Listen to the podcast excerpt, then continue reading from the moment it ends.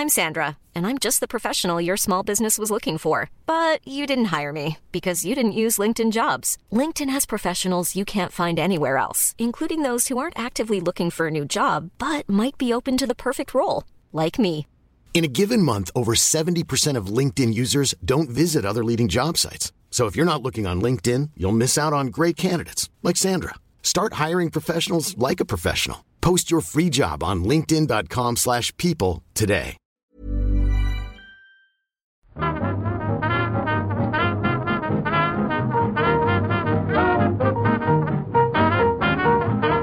Muy buenas, amigas y amigos. Bienvenidas, bienvenidos una semana más al podcast Reload, programa sobre videojuegos que hacemos desde anightgames.com.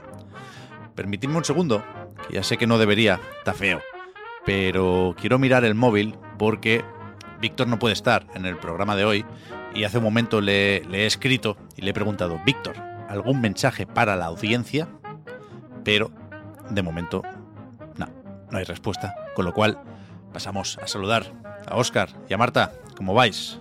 Hola Pep, ¿qué tal? Hola. Aquí la duda es si podemos decir por qué creemos que Víctor tenía algo preparado, porque mola bastante. Bueno, lo de la foto esa, ¿no?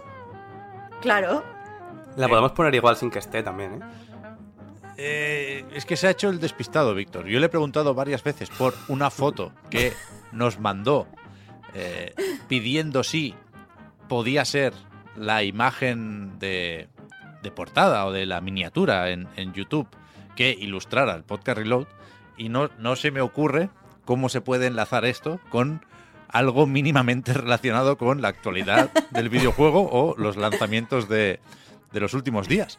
Pero, pero claro, si, si, si juega al misterio, digamos, por algo será. Así que esperamos y no, y no pasa nada. Pero no, no podemos hacer un aperitivo de, de- de describir un poquito la foto. No, no, no, no. El alt de Twitter, pero... no.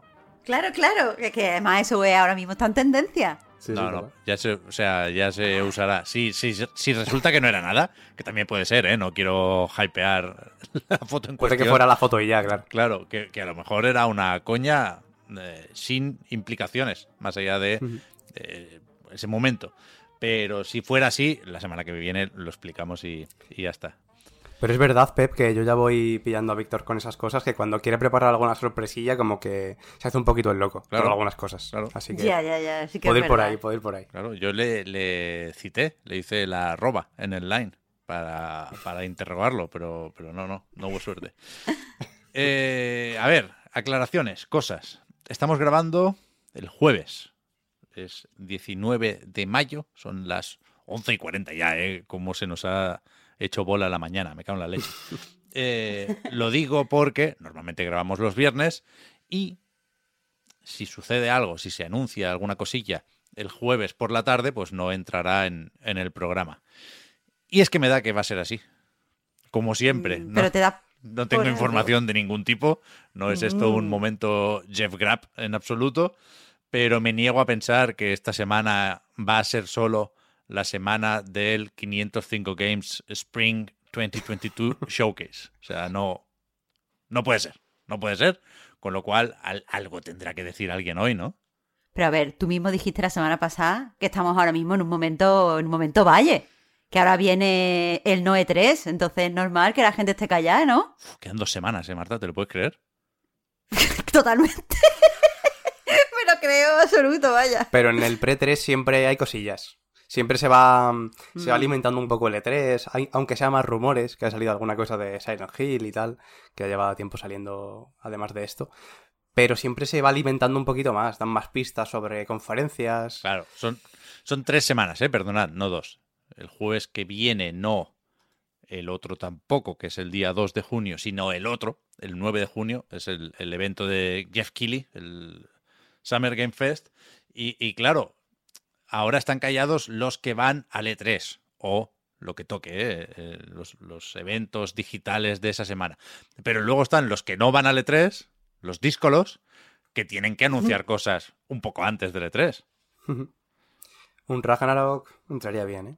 Claro, el, el año pasado, pensando en lo cíclico de este tipo de anuncios y Sí, se promociones, anunció el of Play del Horizon, ¿no? claro, a estas alturas de 2021 estábamos viendo el Forbidden West y alguno creía que iba a salir en 2021 también. Pero bueno, eh, aún así hay cositas, ¿eh? Hablaremos un poco del PlayStation Plus, que la semana que viene tiene que estrenarse ya eh, ese nuevo formato en, en Japón y sabemos algunas cosas más, pero todavía faltan cosas por saber. Y es que igual toca hablar del 505 Games. Pero antes, claro, yo pensando en esto, sabiendo que algo no me cuadraba, que tiene que haber un anuncio, es que va a haber un anuncio esta tarde seguro, ¿eh? Ya, es que ya lo veréis. Pero que he, he empezado a pensar en cosas para tapar posibles agujeros en el podcast, ¿no? Y, y ya he dicho alguna vez que yo llevo tiempo queriendo hacer algo con los aniversarios. Me gusta mucho cuando en Twitter alguien recuerda que hoy, hace X años, que salió tal juego. Entonces yo quería gamificar esto enfrentando cumpleaños o cumpleañeros de alguna forma, ¿no? Haciendo un poco de batallita, pero, pero hoy no, no, no tengo las normas del torneo preparadas, con lo cual voy, voy a leer un par de cosas y nos quedamos con ¿qué hace que nos sintamos más viejas o viejos? O ni siquiera eso, ¿qué nos hace pensar más en el paso del tiempo? Dos puntos. El saber que el día 24 de mayo, la semana que viene, va a hacer 20 años del lanzamiento de Super Smash Bros. Melee. O Melee. Vamos, en realidad vamos a decir Melee, ¿no? Melee, yo digo Yo melee. digo melee. Vale. Melee. Ahí estamos de acuerdo. En GameCube, 20 años, ¿eh? Esto nos sirve para irnos a la Wikipedia y acordarnos de cuando los juegos no salían a la vez en todo el mundo. En Japón salió el 21 de noviembre de 2001 y poco después sí estaba en Estados Unidos, pero en Europa eso, tocó esperar hasta el 24, dicen aquí, de mayo de 2002. 20 años, ya es.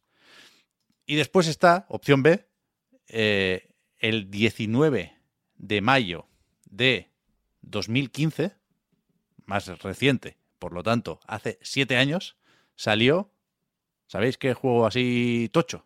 Muy recordado desde Mm, entonces, todo este tiempo. ¿Bloodborne puede ser? No, No fue antes Bloodborne, fue a principios de año. Mm. pero casi igual de recordado. ¿The Witcher? The Witcher 3, Wild Hunt, efectivamente. Siete años de la última aventura, sin contar expansiones, de El Brujero, de Geralt de Rivia. Y joder, a mí me, me hace pensar más, como decía, en el paso del tiempo, esto último. Ya tenía presente que hacía muchos años de el Smash de GameCube, ¿no? Pero el Witcher, quizá por eso, porque no se ha dejado de hablar nunca de, de Witcher 3, Hmm. no, no hubiera. Igual si lo hubiera acertado, pero tendría que haber pensado mucho en, en los años que hace que salió Wild Hunt. Siete años, ¿eh? Pero porque, porque tú piensas que es más reciente el lanzamiento o Sí. que hace más. Porque es que a mí los fans han hecho que me parezca que el juego lleva estando toda la vida. O sea, se me han hecho eternos estos siete años de gente diciéndome que juega el de Witcher. Yo estoy con Marta, sí, además. Pero tampoco. Es, es verdad que es cierto que, que no para de hablarse del juego en todos los contextos. Se usa para comparar a nivel gráfico, se usa para. para. no sé, como vara de medir eh, la Switch, por ejemplo. Estamos todavía pendientes de la versión de nueva generación, o sea que. Bueno, y como, Partiendo de ahí. como contraste con el lanzamiento de Cyberpunk también, claro.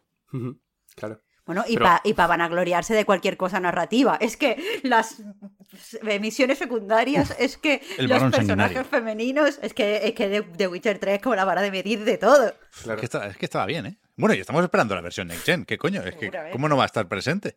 Pero siete años, a mí me parece muchísimo. Siete años desde The Witcher 3, ¿eh? Mm. A mí, yo creo que precisamente por lo de comentarlo tanto, me impacta más GTA V.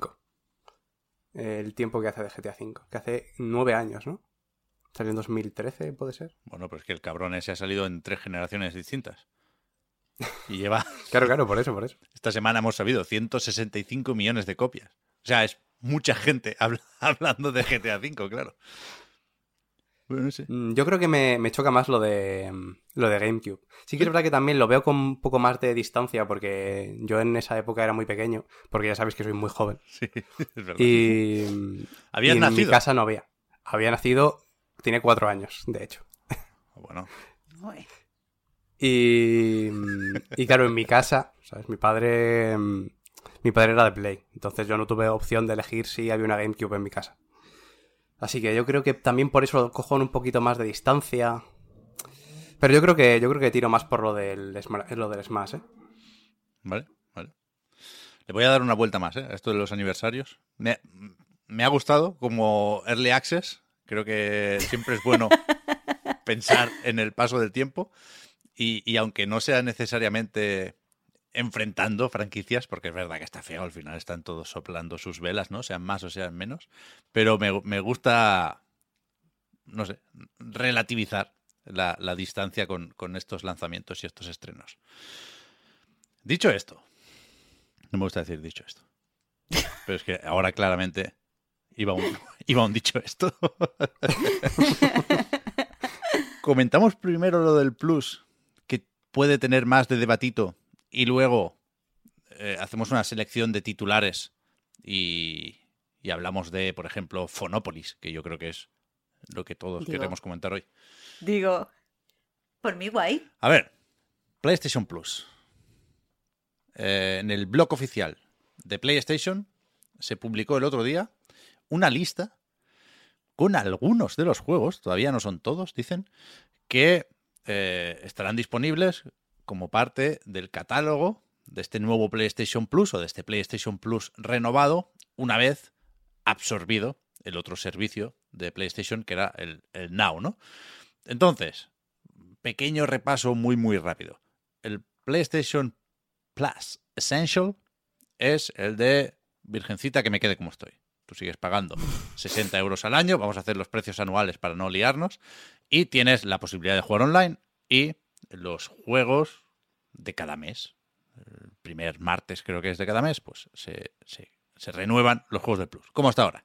Después está el Plus Extra, que es el que eh, añade un catálogo veremos con qué frecuencia cambia, con qué frecuencia entran y salen juegos de ahí, pero a- ahí están los de PlayStation 4 y PlayStation 5. Más o menos recientes, ya sabemos, no están Day One los títulos de PlayStation Studios, pero el otro día pudimos añadir a la lista pues un Demon Souls, que, que- no hace tanto del remake, el de PlayStation 5, por supuesto, eh, está por aquí Returnal, el Ghost of Tsushima Director's Cut también. Bueno, ahora no, repasaremos toda la lista, pero ahora hablaremos de- de lo más destacable o apetecible o de las grandes ausencias. PlayStation Plus Extra cuesta 100 euros. Y después está el PlayStation Plus Premium, que aquí tira un poco más para atrás. Aquí se incluyen juegos de PlayStation anteriores, de la 1, de la 2, de la 3, con eh, streaming vía nube y también de PSP. Y aquí nos vamos ya a 120 cucas al año. Si veis lo de Deluxe en vez de Premium, eso hace referencia a eh, este nivel de suscripción en países donde no está disponible el servicio en la nube. Es el caso de varios mercados en Latinoamérica. Ahí no tienen juegos de PlayStation 3, con lo cual creo que es un, poco más baratilla la suscripción. Pero, pero bueno, la idea es más o menos la misma y supongo que es cuestión de tiempo que se equipare la oferta, ¿no? Entonces, pues eso, no creo que haga falta leer todos los títulos. Eh, sorpresas, quizá eh, la más destacable es lo de que Ubisoft está a tope con esto.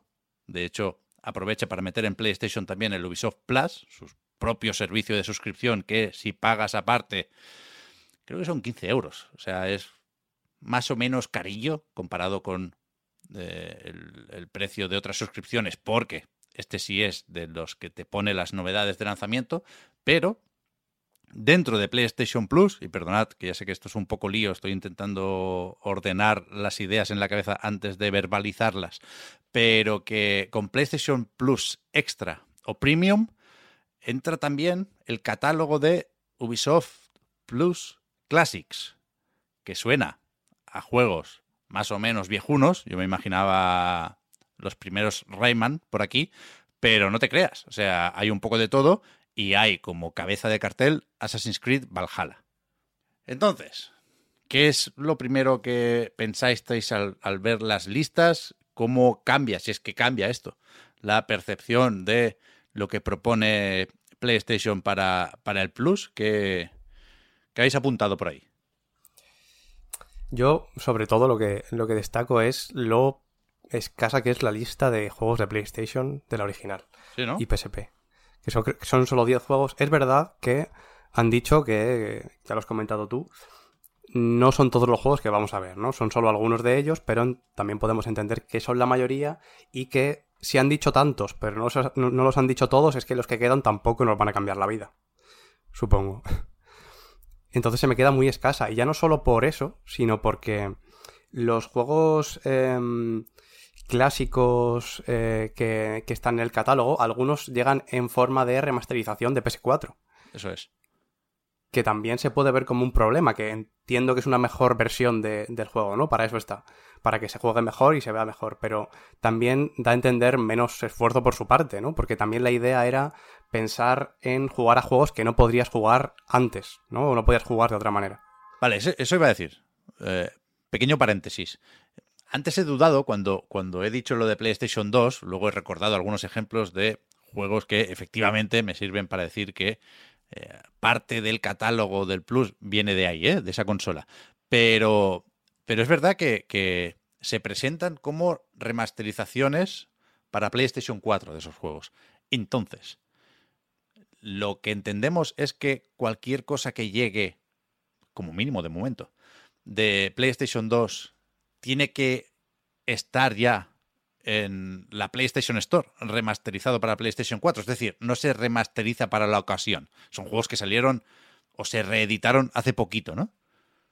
Claro, yo los he, los he mirado, no he mirado uno a uno todos los que enseñan, pero, pero bueno, en todos, de hecho, te ponen entre paréntesis al lado de la plataforma y ves PS4. O sea Sí, que sí, sí, sí, precisamente si la gracia es eh, poder jugar a algo que no podías jugar antes de que existiera este servicio, ¿no? Como una renovación del, del servicio que te permite jugar a juegos clásicos. Tampoco está cambiando mucho, porque poder podías, ¿no? No dentro de una suscripción, pero, pero no te cambia la vida. Entonces me parece más o menos mm, perezosa la forma de, resolverlo. Y además de lo de los clásicos, em, también no- es verdad que no es lo mismo, ¿no? Hay algunos juegos que no están, no se pueden jugar de otras formas dentro de servicios en Play, como, bueno, Demon Souls y Returnal, a lo mejor son los que más destacan porque son los de em, Play 5 de PlayStation Studios, bueno, además de los Director's Cut y estas versiones pero muchos de ellos siguen incluidos en, en la PlayStation Plus Collection. Es verdad que solo está para Play 5 y que la mayoría de la base de jugadores seguramente siga en Play 4. Pero la realidad es que eso sigue entrando con la suscripción base, que avisaron que no lo iban a, a retirar. Me sorprende que no haya dicho nada Sony Sony. Es decir, yo creo que cuando dijimos que PlayStation Plus Collection se, se quedaba como estaba, es porque Sony se lo dijo a IGN. Pero me, me suena, a lo mejor me equivoco, ¿eh? me suena que no ha habido eh, confirmación por canales oficiales de la propia PlayStation. Pero vaya, sí, deberíamos suponer, creo yo, que, que el. Plus Collection se queda efectivamente solo en PlayStation 5. ¿eh? Los, Claro. los, los juegos de este nuevo Plus se pueden acceder desde PlayStation 4 también. Esa es la gran diferencia. Faltaría más. ¿Tú cómo lo ves, Marta? ¿Renuevas o cambias de tier o qué hacemos? A ver, eh, yo estoy suscrita a, a el Plus ahora, pero eh, un poco por... Joder, es que está súper feo decir eso, pero como por desidia, como que me suscribí y bueno, pues ahí lo, ahí lo tengo. Eh, mi idea era cuando se anunció el tier que más me llamaba era eh, el extra, evidentemente. Ujú. Eh, eh, y probablemente es el que coja, pero no sé, es que, a ver, una cosa que yo, yo no creo que esté mal el servicio y no creo que, que, mm, no sé, no, no creo que, no, no- le quiero poner muchas pegas, pero me parece que está diseñado para un perfil de jugador muy específico. Eh, y un jugador, un tipo de jugador muy específico que además se siente eh, pues muy, muy atraído por eh, los juegos de PlayStation Studio, que están bien porque son juegazos. Pero su mm, interés en el servicio es principalmente ese, jugar los juegos de PlayStation Studios que tiene o que no tiene, o los que se ha dejado atrás y ponerse al día con ellos. Pero yo, en, el, en un servicio de suscripción, me gusta más, eh, y también y incluyo en esto también eh, los de, mm, yo qué sé, eh, de, de vídeo, películas y series. A mí lo que me gusta es descubrir cosas que no me compraría, no cosas que no me he comprado y me he dejado atrás a buen precio, o eh, cosas mm, rollo para, para un lanzamiento futuro, rollo, pues voy a jugar el primer tal porque ahora van a sacar el segundo no sé qué. Eh, entonces, eh, me cuesta mucho tener opinión sobre esto porque es que no es para mi perfil de jugador. No, no, veo que este sea un servicio en el que yo pueda descubrir cosas. Esto es un servicio en el que puedo volver a cosas o en el que puedo ponerme al día con, hmm. con juegos. Y eso ya te digo, es que a lo mejor, no sé, como juego muchas cosas de lanzamiento por, por trabajar aquí, pues mm, es algo que no me seduce tanto. Pero yo, yo creo que está bien. O sea, eh, no me parece especialmente caro pagar 100, 120 euros al año. No, no me parece escandaloso, la verdad. Ya. Hmm. Igualmente, em, también creo que hay que aclarar que em, cuando se anunció el, el servicio había gente decepcionada, como que había hmm. defensores de Sony que decían que no hay que compararlo con, con, el Game Pass. Yo creo que sí hay que compararlo con el Game Pass. En tanto que, existe porque existe el Game Pass y es su alternativa, aunque no sea exactamente igual, aunque lo que proponga no sea exactamente de la misma manera, sigue siendo un servicio de suscripción que pagas mensualmente o anualmente, ¿no? Como en Xbox que te puedes coger los, los meses que quieras y a partir de ahí em, pues juegas a un catálogo que te, que te disponen para ti, ¿no?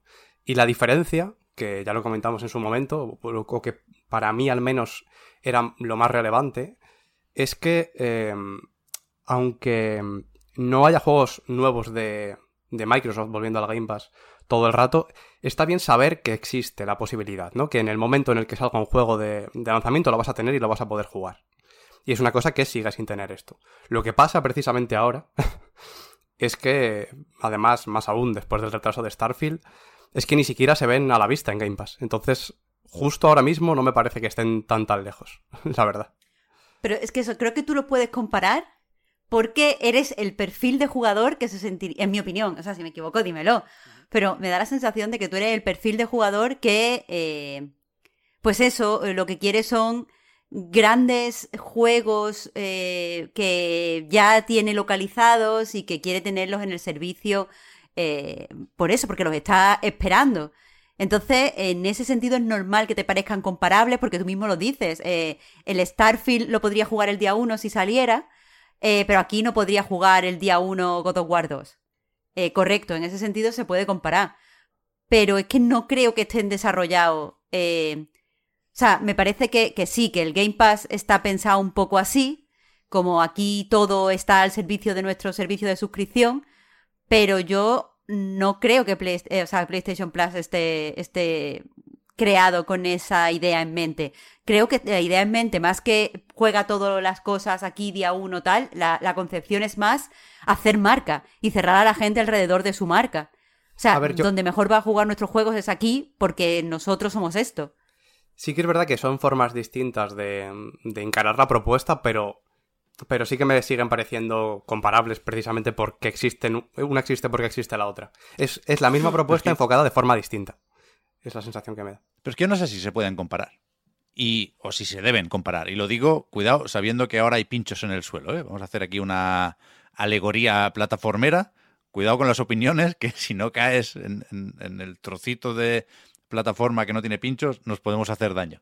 Pero yo no sé si hay que compararlo primero, porque cansa la comparativa, y eso es lo de menos, ¿eh? porque va a parecer que eh, nos alejamos de ahí para que no salga perjudicada una de las dos marcas, uno de los dos servicios en, la comparativa. Y yo creo que claramente Game Pass ofrece más por tu dinero, ¿no? Pero creo que ese no es necesariamente el tema, en tanto que esto no es nuevo para Sony.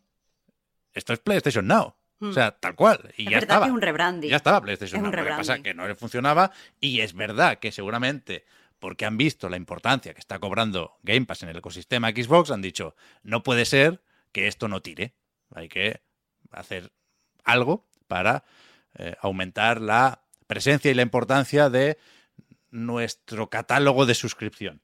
Entonces, a partir de aquí, y teniendo ya, creo yo, muy asumido que Ragnarok no saldrá día uno, lo que tiene que hacer Sony es demostrar que se cree en su discurso. ¿El discurso cuál es? Se ha vuelto a repetir estos días porque siguen con balances e informes y presentaciones. Ayer hubo un, un Sony Meeting, estuvo Kenichiro Yoshida hablando de, cómo van las cosas en Sony. Han vuelto a decir, si ponemos nuestros juegos eh, de lanzamiento en este servicio, puede haber un descenso en la calidad de estos juegos. Demuéstramelo. O sea, si, es, si este es vuestro discurso, tengo que ver, me lo puedo llegar a creer, ¿eh? viniendo de donde venimos, pero, pero claro, enséñamelo. Sácame el Ragnarok, sácame el remake de Last of Us y explícame por qué tiene sentido este remake estando de Last of Us remasterizado y Left Behind en PlayStation Plus Extra. Entonces, vale, si me lo cuentas, me lo puedo llegar a creer. Pero, pero yo creo que es importante, hasta cierto punto, tener presente que esto viene del Now y tener presente también que, cuidado, ¿eh? esto lo he dicho yo también desde el primer momento, que aunque el servicio no sea equivalente al Game Pass, se dirige a usuarios que sabemos perfectamente lo que es el Game Pass.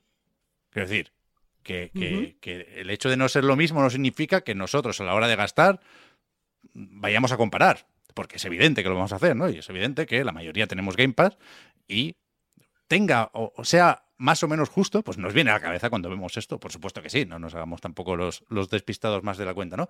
Entonces, yo creo que, que la oferta inicial que es verdad que no entiendo por qué no han dicho ya todos los juegos, insisto. El mes que viene tiene que estar el servicio funcionando, o sea, el mes que viene no, la semana que viene, funcionando en Japón. Puede ser por cosa, puede ser por cosa de licencia.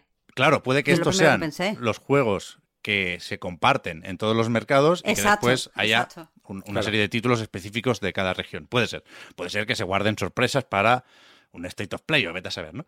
Pero dicho esto, no, no me parece, como decías tú, Marta, estoy de acuerdo, ¿eh? Un servicio que ofrezca poco. O sea, piensas en el extra, te miras lo que hay de Play 4 y de Play 5. Y a mí me da mucho respeto, ¿eh? Yo, a mí no me interesa porque ya tengo esos juegos. Los he jugado y los tengo aquí en su cajita y puedo jugar a los de PlayStation 4 en PlayStation 5. A mí por ahí no me vais a pillar. Pero hay mucho juego muy bueno aquí, ¿eh? ¿Qué pasa? Que lo de PlayStation 3 en la nube me echa muy, muy, muy para atrás, porque aunque sí tengo también esos juegos, no tengo a mano una PlayStation 3 y no los puedo jugar de forma óptima en PlayStation 5 y no me interesa lo de la nube. Hay gente que dice que funcionaba muy bien el PlayStation Now en la nube. Esa no fue la experiencia las veces que lo probé. Puede haber mejorado, pero de entrada no me interesa. Y, me sorprende hasta qué punto se, está explicando poco el valor añadido del nivel premium. Es decir, lo de PlayStation 3 en la nube, meh. Juegos de PSX y PSP hay cuatro mal contados. Y lo de las famosas pruebas de dos horas, te ponen seis ejemplos. Pensábamos que iban a obligar a todo el mundo a publicar esas pruebas en un periodo de tres meses y durante un año, ¿no? Se filtraron esa serie de requisitos y de momento los cojones, o sea, el Forbidden West, el Cyberpunk y alguno más, pero no, no sabemos, desde luego no tenemos manera de pensar cómo de generalizado va a ser esto de las pruebas. Entonces, de entrada, yo creo que ahora mismo el extra es más apetecible que el premium. A mí no me interesa ni el essential, porque para los mm. juegos que dan con el plus, yo llevo diciéndolo también desde que se anunció esta renovación, estoy más cerca de quitarme el plus que de subirlo a extra o a premium. Pero si no tuviste PlayStation 4, si tienes pendiente eh, un Morales, un Returnal y cuatro más, a mí no me parece ni de cerca, o ni, o ni de lejos, no me parece para nada un timo esto. Para nada, para nada, para nada. Pero la otra cosa que me sorprende es la, poca cantidad de indies y, lo, lo, poco que parecen querer apoyarse en eso. Quiero decir, si miras Game Pass, al final, insisto, lo vamos a hacer, claro que sí. Eh, lo primero que llama la atención son los first party day one. Ok, lo segundo que llama la atención, para mí, son los indies de lanzamiento. Y me sorprende mucho que no quieran jugar a esto desde Sony. En uno de los últimos meses del Now se metió Shadow Warrior 3 de, de inicio. Pensamos que eso podría ser indicativo de algo, no lo sé. Ahora mismo, no, de nuevo, ¿eh? no hay motivos para pensar que esto vaya a ser así. Si lo es, desde luego será una sorpresa, pero, pero, pero a mí me, me, no sé, me extrañaría mucho que no quisieran, por ejemplo, meter un Stray por hmm. aquí, ¿no? O sea, que, está fechado ahora para verano. Pues joder, de, de, entrada te pones el gatete de Anapurna y, hombre, ahora sí me pienso hasta yo lo del extra. Pero me, me sorprende eso. En cuanto a carencias, en cuanto a virtudes, pues ya lo sabemos. la- PlayStation estuvo de sobresaliente, de matrícula, en la generación de PlayStation 4, en mi opinión. Si, si esto no te vale, a mí me sorprende la poca presencia de los indies y me sorprende eh, lo poco abultado del catálogo del Premium. Precisamente a, a lo de los indies me refería con lo del descubrimiento. Hmm. A mí me parece que una de las cosas, o sea, un valor que yo le saco a Game Pass es que, eh, pues eso, juego los a veces los juego completos, a veces, si son así juegos más largos, eh, pues saco el interés como para comprarlo después. Eh, yo a esto le veo dos posibles motivos. Uno es que por concepción del servicio no quieran diluir su marca, porque al fin y al cabo, mete indies eh, diluye tu marca en cierta medida. Ya lo más importante del servicio para mucha gente no son tus propios juegos, sino los indies, porque para mí game, en Game Pass, eh, ya os digo, lo que más me interesa son los indies, específicamente los de, los de lanzamiento, los de día uno. Eh, pero el otro motivo puede ser que no quieran, o sea, yo creo que se necesita un enorme, una maquinaria muy grande para negociar con estos estudios indie de lanzamiento, para ofrecerles contratos que sean jugosos. Creo que tienes que trabajar con cierto porcentaje de tu, de esto a pérdidas, porque no todo te va a rentar en el servicio. Eh, y eso creo que hace falta como, o sea, esto es especulación por mi parte, pero me da la sensación de que Sony no confía en este servicio de suscripción de la misma forma que Microsoft confía en su servicio de suscripción, en el Game Pass. Entonces, por eso a Microsoft creo que no le importa y tanto a pérdida para eh, posicionar bien su servicio y a Sony, eh, pues quizás sí le importe más y a, y a pérdida. Esto, pero vamos, especulación por mi parte. Sí, Y mira que los, los indies que hay son melocotonazos de cuidado. Está el Total. Celeste, Hollow Knight, estoy viendo The Cells, Ashen, ya solo con esos, Outer Wilds. Joder, em- empiezan fuerte, pero es verdad que son muy poquitos. Sí, Muy pero a mí me parece impensable que, que- que no cuenten con ir metiendo indies, que por cierto, Mm. los juegos del extra se añaden a mediados de mes, ¿eh? A- al principio, los de cada mes del plus de toda la vida, entre comillas, y, y a mediados de, de mes, pues la actualización de, de este catálogo de extra y premium. Joder, está Yoshida, está Greg Rice con lo de PlayStation Indies, saben perfectamente lo que supone eh, para un servicio como PlayStation Plus meter un Fall Guys día uno. Quiero decir, lo saben y, y no hay ninguna razón para dar marcha atrás con eso, creo yo. Pues que no, Pero- que no quieran mm, negociar. O sea, quiero decir, por ejemplo, lo- muchos de los indies que van a salir de sal- mm, o sea, cuando en- estrenen el servicio de los 27 indies, la lista está de 27 indies que dieron, muchos de ellos es que estuvieron de salida en el Game Pass. O sea, de. Artful Escape, un juegazo, jugadlo. Pero yo lo jugué de salida en el Game Pass. Entonces supongo que eh, si Sony tiene muy adelantado negociaciones con ciertos indies interesantes, eh, con ciertos estudios a largo plazo, a lo mejor es que, ya te digo, eso es una maquinaria muy grande que pone para adelante, que yo no digo que no puedan. Lo que te digo es que a lo mejor no quieren o no les interesa. Yo creo que esa maquinaria existe ya.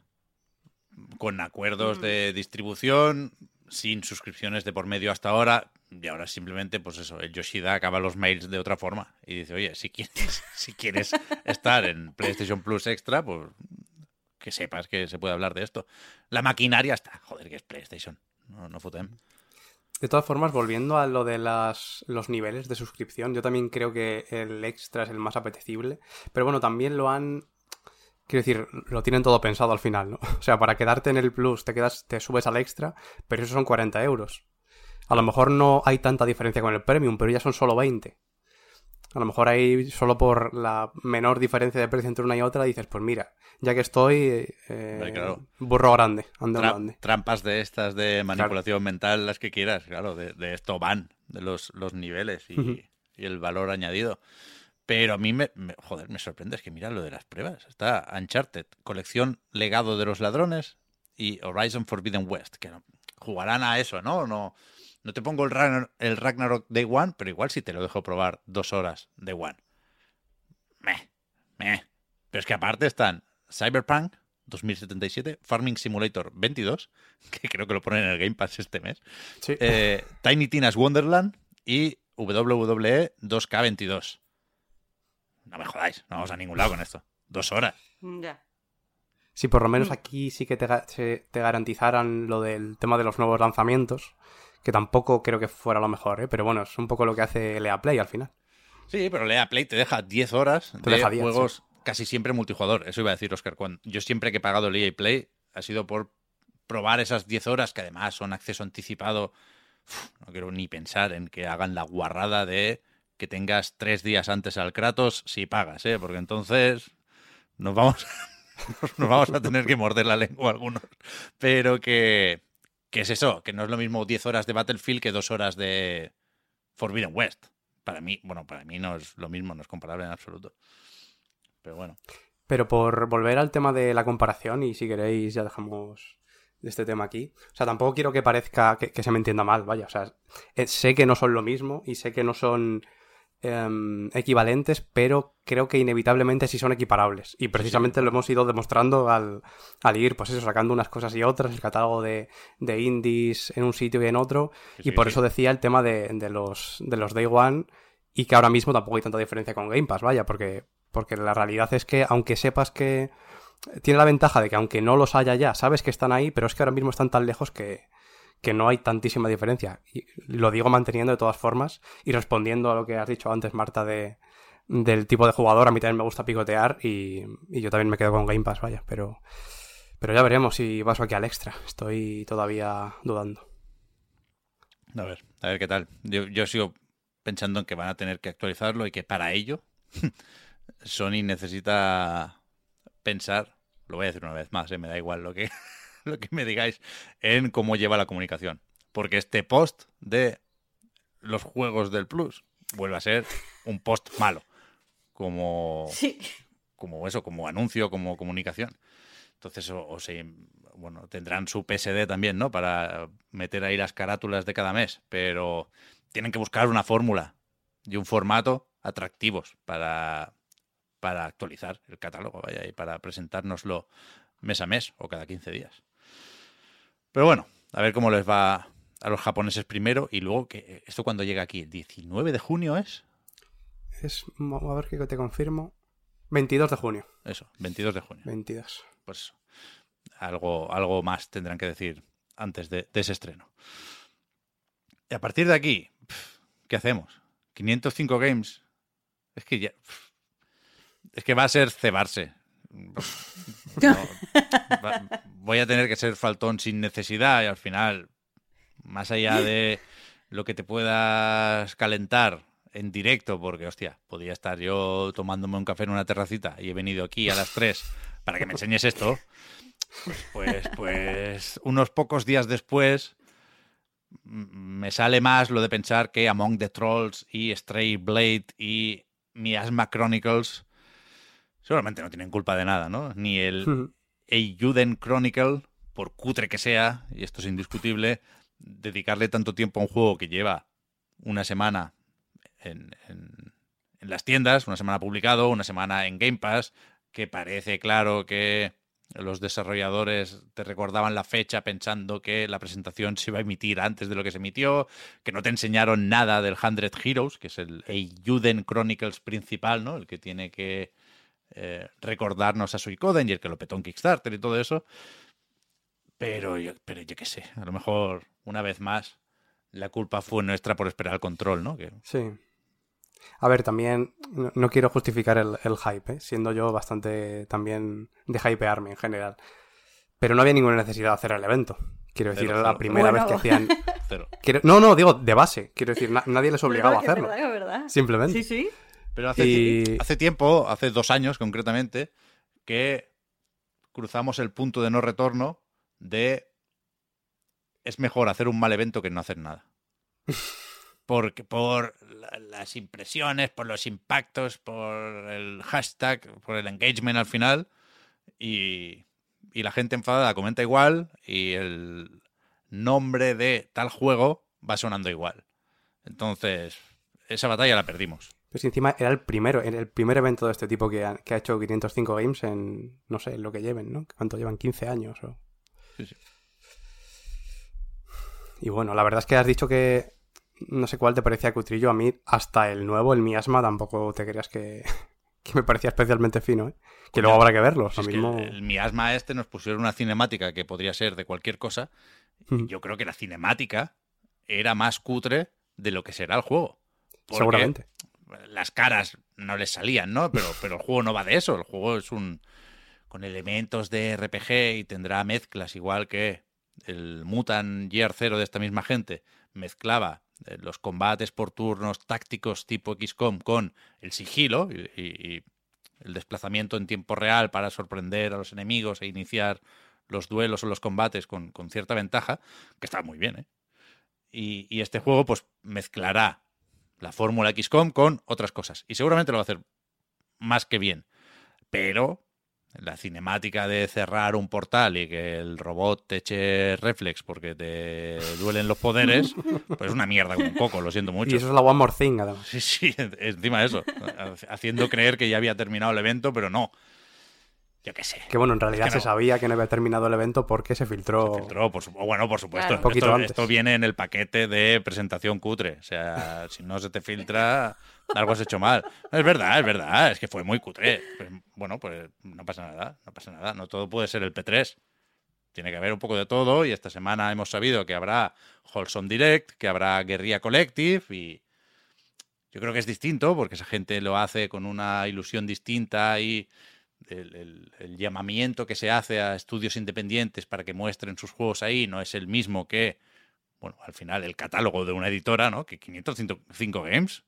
Parece que tengan que ser aquí cuatro gatos y, esta gente editó Control, ¿eh? Y esta gente editó la versión de PC de, de Test Stranding, quiero decir. Cuidado, cuidado, que yo creo que se les puede pedir más. Que las quinielas eran un Bloodstained 2, ¿eh? Que tampoco se esperaba aquí ver Starfield. ¿Sabes lo que te digo no? Hmm. Pero bueno, no sé si son buenas o malas noticias lo de que eh, se llamara Spring Showcase, con lo cual... Va a haber en, Summer también. Yo creo que para Summer no llegan, pero que un Fall sí que pueden caer. Bueno, no sé, igual hacen uno cada, cada trimestre. Hombre, mientras le, Lo que tú dices al final, mientras le compense que todos escribamos... Porque es que, vamos a ver, si hubieran lanzado nota de prensa de. Porque lo único que no sabía nada, nada, que se sabía cero era el Miasma Crónico este. Si nos hubieran mandado nota de prensa mm, con el vídeo ese que se ve, yo no creo que hubiera tenido un éxito apabullante por mucho que venga mm. de 505 Games. Entonces... Ahí estuve yo cubriéndolo, de hecho, o sea. Que sí, que sí. Claro, claro, o sea, es que lo hacen, no, o sea, porque a lo mejor les da igual que la gente diga, estoy decepcionada, ya, bueno, estás decepcionada, mm, pavo o pava. Pero, pero, claro, ya lo has visto. Ahí está, ya sabes que existe. Y con ese título, Miasma Chronicles, por favor. Sí, sí, bueno, los eh, títulos. Ay, Miasma. ¿eh? Vaya Es que yo... Pero es que, es que mi asma suena algo como asqueroso, o sea, suena algo que... No, o sea, no sé lo que es mi asma. Sí, es que es como, creo que... es como la corrosión que hay por ahí, que, tienes que... Joder, pues entonces iba bien encaminada. Una, es que una fuerza conocida como miasma, sí. Creo que es algo así. Pero no son los... Que ha destruido el mundo. Ah, bueno, eso en el juego. Claro, claro. pero pero en, la RAE, miasma es como, como un esputo, ¿no? Como, cuando toses y, por ahí te pilla la viruela del mono. Lo ve, por es algo tenía que ser así, porque mi madre, cuando alguien hace algo asqueroso, dice, vete para allá, no me eches todo tu miasma. Entonces yo sabía que no sabía lo que era, pero tenía que ser algo asqueroso. Como cuando mi madre nos portábamos mal, nos decía, ya estáis aquí los insurrectos. Yo sabía que insurrecto tenía que ser algo regulinche. Sí, queréis pues la, la, definición de la RAE. Es efluvio dañino que desprenden cuerpos enfermos, materias en descomposición o aguas estancadas. Pues eso. A ver, para lo que va el juego tiene sentido también, pero suena feo. Mi alma. Es que, es que no suena bien, no es una palabra que suene bonita, es una palabra que suena. Mm, que suena asco. Me parece lo peor que el anterior juego de esta gente. Y, a, mí, me gustaría que cuando se anuncia un juego eh, se ponga un asterisco y se diga debajo si el título lo ha decidido la desarrolladora o la editora, ¿no? Que puedo creer que las editoras son muy de cambiar títulos, en plan, no, es que eso no va a funcionar, porque tal y cual. Miasma Chronicles. Pero que el, anterior de esta gente se llamaba Corruption 2029, ¿eh? que siguen, siguen por ahí. Después está lo de Silent Hill, ha, habido muchos rumores esta semana, por supuesto.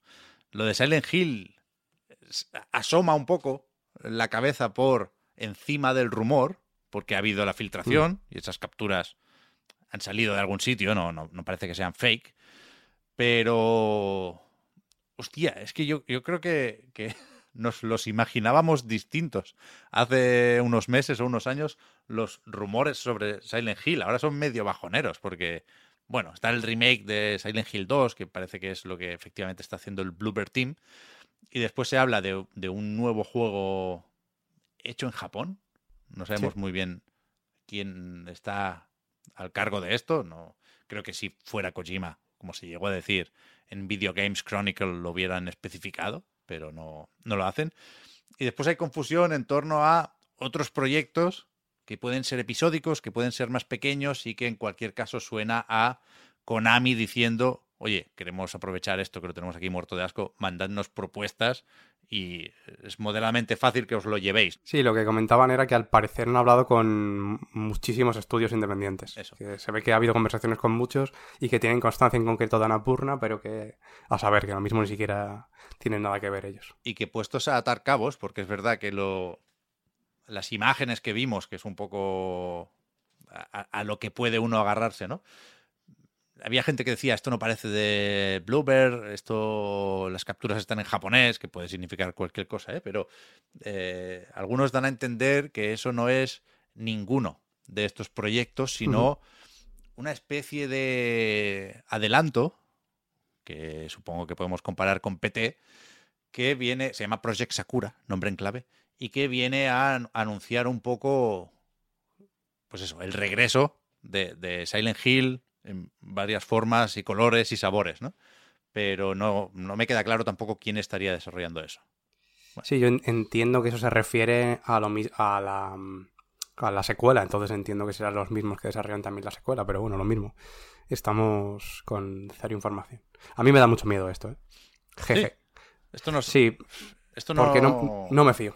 Ese es el, el, problema. Yo creo que Silent Hill es una, es una saga con mucho pot potencial, pero pero yo creo que Outlast, que me gustó mucho en su momento, eh, nos ha hecho mucho daño también. ¿eh? Pero esto no es material de Summer Game Fest. Claramente. Algo podría caer por ahí. ¿eh? Claramente, además. Además, justamente con el tiempo que lleva esto sonando, porque esto viene de un acuerdo de colaboración entre Blueberry y Konami, que eso se sabe sí, 100%, sí. y se sabe que están trabajando con una IP conocida de eh, suya y también, de hecho, Blueber, a Blueber se les ha preguntado directamente y no lo niegan. No, no. Responden, pero no lo niegan tampoco sí, directamente. Entonces, eso, y esto ya lleva, lleva más de un año sonando, así que puede que esté al caer, aunque sea un loguito. A ver si... Claro, es que más allá del anuncio está el salseo, por supuesto. Y está por ver mm. si Jeff Keighley acepta el sucio dinero de los enemigos de su colega Hideo Kojima. Recordad que en los Game Awards hizo el discurso ese de hay una compañía maligna que no ha dejado venir a mi amigo a Los Ángeles. Pero, claro, hace un tiempo de esto ya también. Uf, yo a Jeff Keighley no, lo, no le veo vendiéndose por dinero, ¿eh? Por dinero justo. No, Imposible. a él, Imposible. a él. No tiene pinta. No tiene pinta. no tiene pinta. Pero veremos, veremos. Yo creo que, joder, es evidente que está al caer algo de Silent Hill y no creo que tenga sentido aguantar mucho más el anuncio porque, bueno, está por ahí.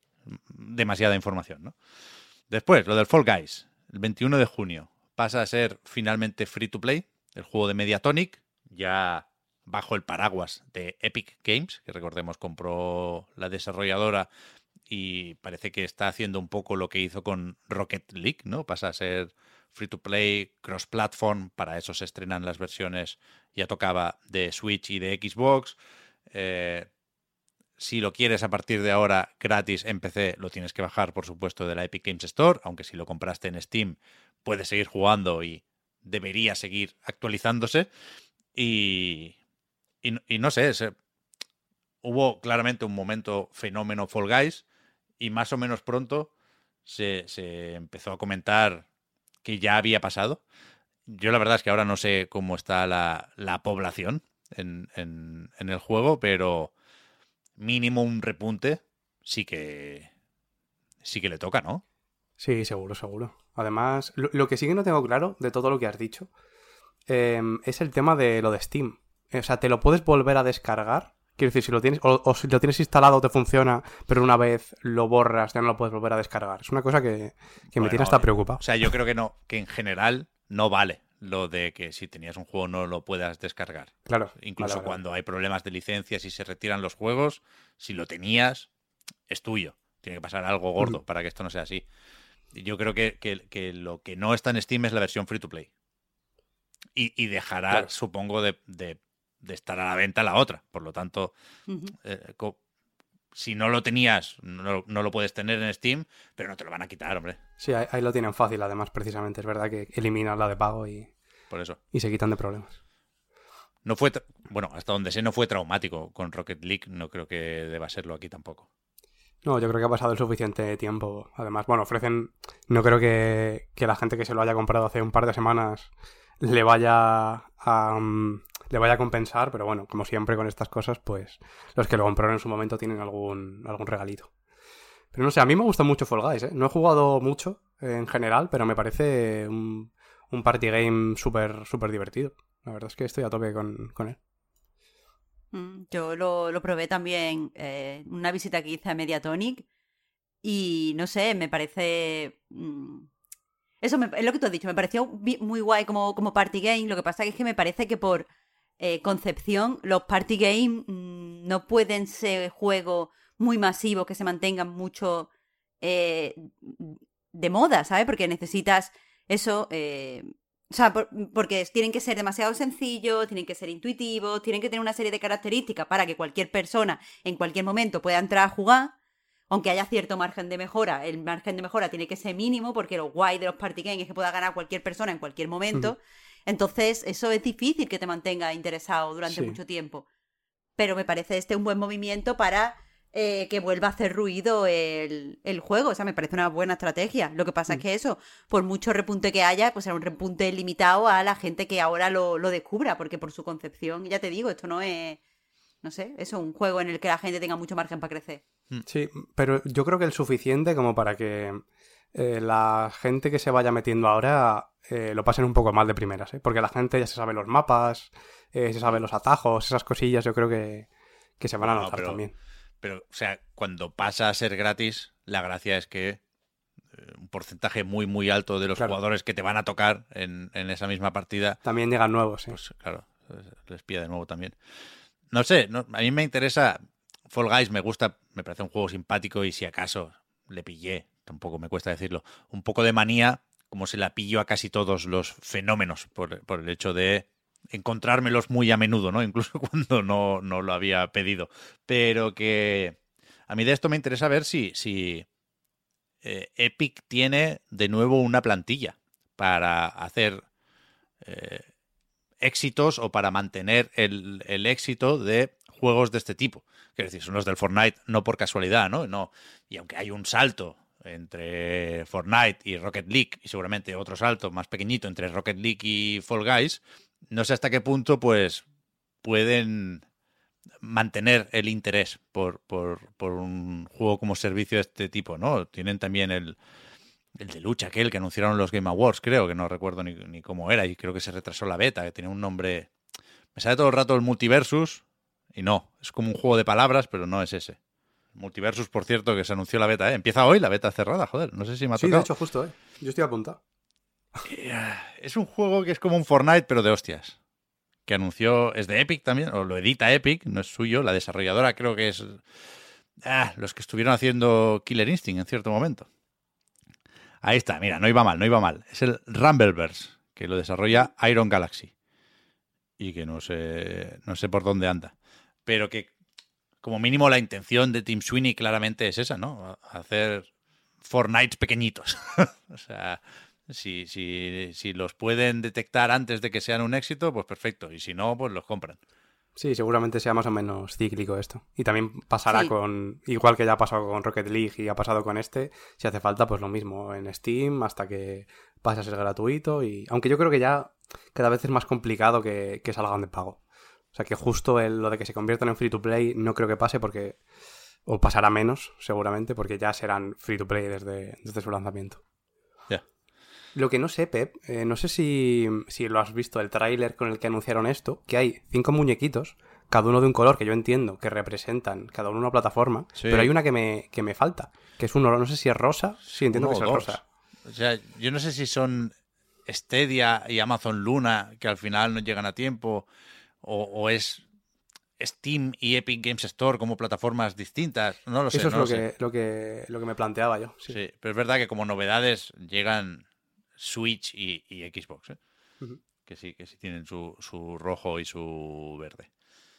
Y aunque ha habido más cositas, ya digo, eh, no me he preparado el resumen de carrerilla. Os voy a emplazar a las recargas activas de, de estos últimos días. Pero del Fonopolis, yo sí quiero hablar, porque me gusta mucho lo poquito que hemos visto del juego y me gusta mucho, creo que todo lo que ha hecho Amanita Design. Sobre todo Samoros 3, que es obra maestra absoluta, pero también, yo que sé, el Hugel, Maquinarium, Botanícula. Una pasada lo de los checos estos. Yo cada vez que te, te escucho decir Hugel tengo que pararme cinco segundos a decir, ¿el qué? Porque Chuchel, no- ¿no? aquí no hemos dicho Hugel todo el tiempo. El Chuchel, tío, el Chuchel. No, pero creo que llegamos a la conclusión de que era Hugel la pronunciación correcta. Sí, sí, y yo recuerdo que yo estaba en ese programa, pero que no es natural pensarlo en Hugel. El Bueno, pues Chuchel. Chuchel. Es que, hay que eso, que aquí somos súper súper fan de, de Amanita todos, creo. Eh, pero sí, el juego pinta súper, súper chulo. De hecho, el último que jugamos de Amanita, eh, es cierto que, que lo has dicho hoy en el, en el eh, recarga, eh, se me había olvidado que Happy Game existía. Sí. Eh, para mí el último es Krix, eh, que mola y tal, está, está bastante bien. Eh, pero creo que, que aquí como que han redoblado en, en la estética. O sea, quiero decir, el juego es muy amanita, pero es como amanita en esteroides. Es súper interesante eh, esa, esa mezcla de, eh, lo decía, de, de infantil, pero que también utiliza como materiales eh, concretos, que si cordel, que si eh, cartón, eh, está todo muy guay y creo además, he visto el trailer un par de veces más desde que hemos grabado esta mañana, que es todo lo que se ha visto es súper adecuado para hablar al final del totalitarismo. O sea, eh, que, que al principio puede parecer discordante un tema tan serio que otros estudios a lo mejor pondrían un juego como más oscuro, más tétrico y tal, pero para hablar de la propaganda está guay que todo sea tan eh, táctil en el juego. Sí. Sí. Sí, el tema de lo, de lo táctil e incluso esas cosas me recuerdan un poco, sin ser sin parecerse literalmente en el estilo visual en nada, a Little Nightmares y cosas así, ¿no? Como que, Joder. que sientes esos materiales. Yo, no- Y o sea, más por el, el, el- el tono y el posible tema, como apuntaba Marta, yo veo el, el- el teaser de este, joder, ¿cómo es? Fonopolis, Phonopolis. y, y pienso en, en Inside, por la escena esa Sí. del sí. desfile, o sea, yo siempre recuerdo eso, siempre desde ayer, ¿eh? que de nuevo, como Marta lo he visto var- varias veces ya, pero yo creo que es un, un insight, o me lo, me lo imagino así, ¿eh? No sé si, au- aunque se ha comentado bastante que es la primera aventura en 3D de, de esta gente, no sé si, si será point and click y simplemente hay profundidad en el escenario, o si juegas con, con, con el mando, con, con el stick, ¿no? Pero yo me lo imagino un poco, un poco play dead en ese sentido. Sí, sí, sí, es verdad. Es verdad, he Sí, dicho... he dicho Little Nightmares eh, siendo también yendo un poco por ahí, pero es verdad que me parece más preciso Inside precisamente. Y además es un arte que, que me da la sensación de que es muy fácil que salga muy feo. Y han conseguido que no ocurra. que ya de base me parece, Ya. me parece un logro. A mí me, me- me sorprende porque es verdad que visualmente eh, tienen juegos casi indiscutiblemente muy bonitos, ¿eh? Machinarium, Botanicula, mi Samoros 3 me parece precioso. Pero es verdad que juegan un poco al feísmo. El Krix a mí no, no me entra especialmente por los ojos. En, en Apple Arcade está el Pilgrims, que, que sí me gusta más, a pesar de que es más feo, ¿no? Y este, en El cambio. es- maquinarium es feillo también, ¿eh? ¿Sí? Uf, Es a mí me parece feillo. ¿En serio? Sí. Yo sí, sí. Pero En- no pasa nada, o sea, feo tiene valor. Entiendo, Claro, el claro, entiendo es. el comentario, ¿eh? pero a mí Machinarium no me parece especialmente feo. Pero que este, es verdad que, que, joder, que está hecho con dioramas y tal. ¿eh? Ayer se publicaron fotos de las, las maquetillas que había montado con los contornos ya repasados y tal para, para luego, no sé si con fotogrametría o, o- o con fotos sin más, pero luego es verdad que, que pasado a formato juego, ¿no? En el tráiler queda de lujo, de lujo, de lujo, de lujo. Me, parece alucinante. O sea, pasa automáticamente a ser uno de mis juegos más esperados. De, no sé si del año, porque no se da fecha, pero esta gente no... Es poco predecible en ese sentido, ¿eh? Igual lo anuncio ahora, está en el próximo festival de demos de Steam y no te das cuenta y, hace un mes que salió. Pero, Pero, pero es eso, yo quiero esta mierda ya, para ayer. Aquí, aquí esperamos juntos, eh, porque también lo, lo he puesto ya del tirón en mi lista. Lo que sí, Pep, te quería preguntar sobre las, las maquetitas y tal. Hmm. Eh, entiendo, o sea, yo también he visto el vídeo que me comentas, que son de verdad y tal, pero la animación es animación digital, aunque imite el stop motion, ¿verdad? Ya, no lo sé. No sé si tienen. Creo que en, en- en las fotos estas solo se veían escenarios. No sé si tienen Sí. al protagonista dibujado en cada posición o, o eso es totalmente digital. No tengo ni idea, pero, pero también me lo pregunté. No lo sé. Necesitamos saber más. Sí, sí, sí, sí, sí, sí, sí. Muchas, muchas, muchas ganas de lo nuevo de Manita, que además, a falta de ver, tenemos novedades sobre eso, luego comento, pero a falta de ver qué hacemos con la foto de Víctor, yo creo que eh, puede haber salvado la miniatura del Fonopolis, gracias también por eso. Y ahora lo que vamos a hacer es una pausita de unos pocos segundos y hablamos de jueguicos. Hiring for your small business? If you're not looking for professionals on LinkedIn, you're looking in the wrong place. That's like looking for your car keys in a fish tank. LinkedIn helps you hire professionals you can't find anywhere else, even those who aren't actively searching for a new job but might be open to the perfect role. In a given month, over 70% of LinkedIn users don't even visit other leading job sites. So start looking in the right place. With LinkedIn, you can hire professionals like a professional. Post your free job on linkedin.com/people slash people today. Millions of people have lost weight with personalized plans from Noom, like Evan, who can't stand salads and still lost 50 pounds. Salads, generally, for most people, are the easy button, right? For me, that wasn't an option. I never really was a salad guy. That's just not who I am. But Noom worked for me. Get your personalized plan today at Noom.com. Real Noom user compensated to provide their story. In four weeks, the typical Noom user can expect to lose one to two pounds per week. Individual results may vary.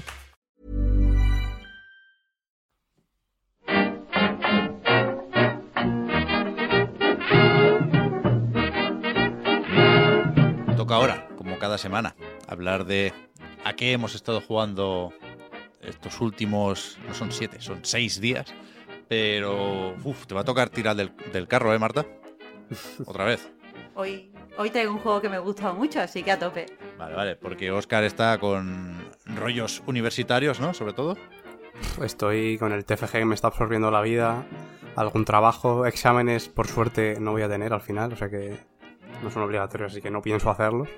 Vale, vale. Pero el TFG me está, me está absorbiendo la vida, ¿eh? Tres semanillas y ya estoy más, más como un ser humano normal. Yo tampoco he podido darle mucho esta semana, ¿eh? Porque el fin de lo tuve con la agenda a tope y, y estos días sigo muy cansado por las noches, aunque, aunque mi horita de Rogue Legacy 2 no me la, no me la quita nadie, ¿eh? Estoy ya, creo que en el penúltimo jefe. O sea, me metí en una cueva, es que, putos juegos. Me metí en una cueva que estaba muy oscura y me enfadé con el juego y pensé en dejarlo. Pero resulta que no me tocaba todavía ese mundo, que tenía que ir primero a una torre, que es verdad que ya había pasado por ahí, pero no, no la tenía en mente como eh, siguiente gran zona de Rogue Legacy 2. Y en un directo de Chiclana, el chat me dijo, estás loco, hay que ir primero ahí que te dan una linterna. Entonces, efectivamente, me he hecho la torre, eh, he llegado al jefe de las cuevas y, y a ver qué pasa a partir de aquí. Es que estoy me gusta mucho cómo juego ahora a Rogue Legacy 2. No- no- Nos hemos acabado entendiendo. Al final la relación ha sido muy positiva. Porque, joder, yo no sé usar lo del picture in picture en las consolas. Me ponen nervioso los menús y, y- y acabo ajustando mal el audio. Pero en el PC, vía capturadora, claro, aquí sí tengo muchas más facilidades para controlar pues, el tamaño de la ventana y cómo saco el audio de cada cosa, ¿no? Y, y- me pongo así como el 70% de la pantalla con, con el juego, que ya si me acerco al monitor ya me vale. Me pongo un vídeo de YouTube de fondo por ahí y voy haciendo, voy haciendo.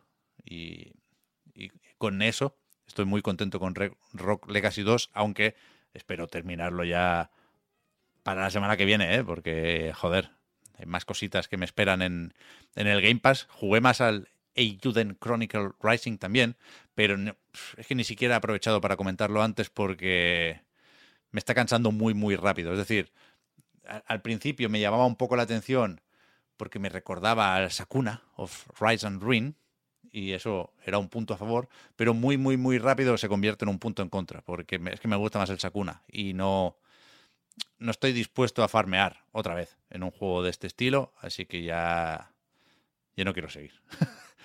pero bueno, no está, no está mal y es más o menos corto, si, si te apetece.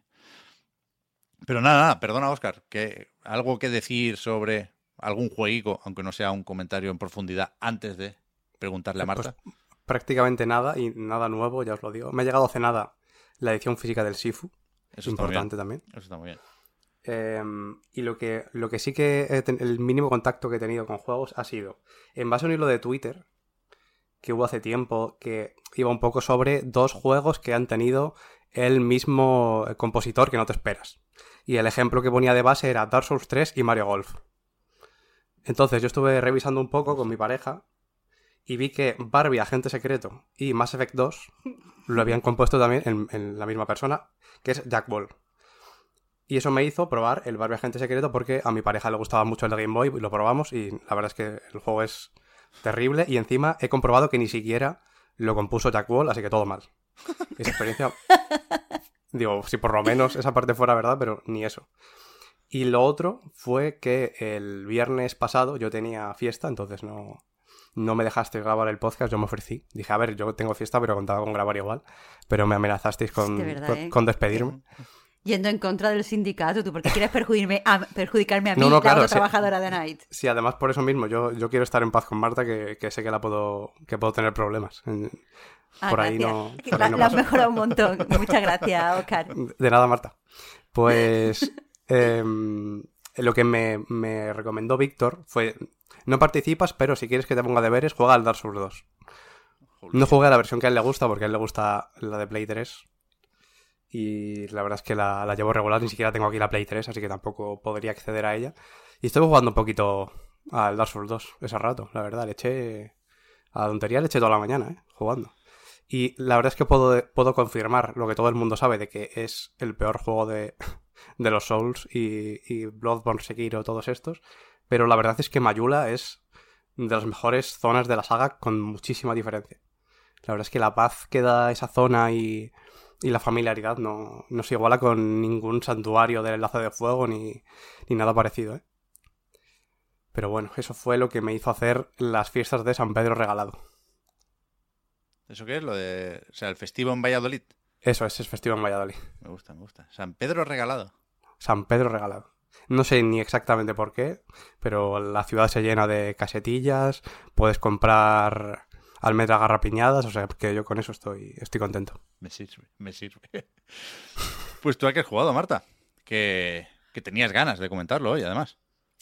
Claro, es que es uno de estos juegos que, eh, bueno, a mí me, me ha gustado muchísimo. Difícil será, o sea, o- o- ojalá, vaya, salgan muchos juegos así que me gusten más que este, pero no creo, porque me, me ha gustado mucho. Lo que pasa es que es uno de estos juegos que, eh, pues por su género, eh, por su aspecto y tal, pues va a pasar muy desapercibido. Entonces siempre me gusta hablar de estos juegos, por si hay alguien aquí que sea pues fan de los juegos más de nicho, que lo tenga en mente.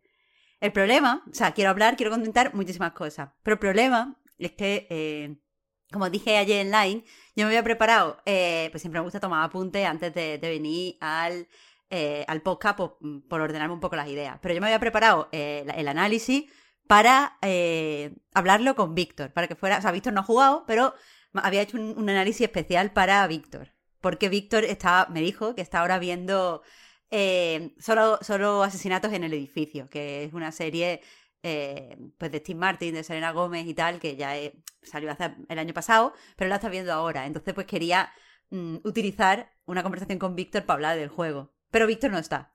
Así que tenéis que, eh, pues, improvisar. Así que os invito a, como tengo, quiero comentar muchas cosas, voy a intentar que no estén desperdigados, pero os invito a interrumpirme. Hacer de Víctor, Así ¿no? que, Muy difícil eso, imposible. Hacer, hacer de Víctor. Es complicado. Es complicado. Ya, ya lo sé, por eso no os lo he pedido desde el principio, porque si no yo podía haber dicho la idea y habéis dicho, pues fingí vosotros que habéis visto solo asesinato en el edificio. Pero no, no, no se puede, no se puede. Así que con esta traición primero de Oscar, después de Víctor, yo me eh, dispongo a hacer análisis hoy. El juego se llama The Centennial Case Ashijima Story. eh, decía que no se lo recomiendo a todo el mundo porque, eh, bueno, para empezar tienes que ser muy fan de los Murder Mystery para disfrutarlo.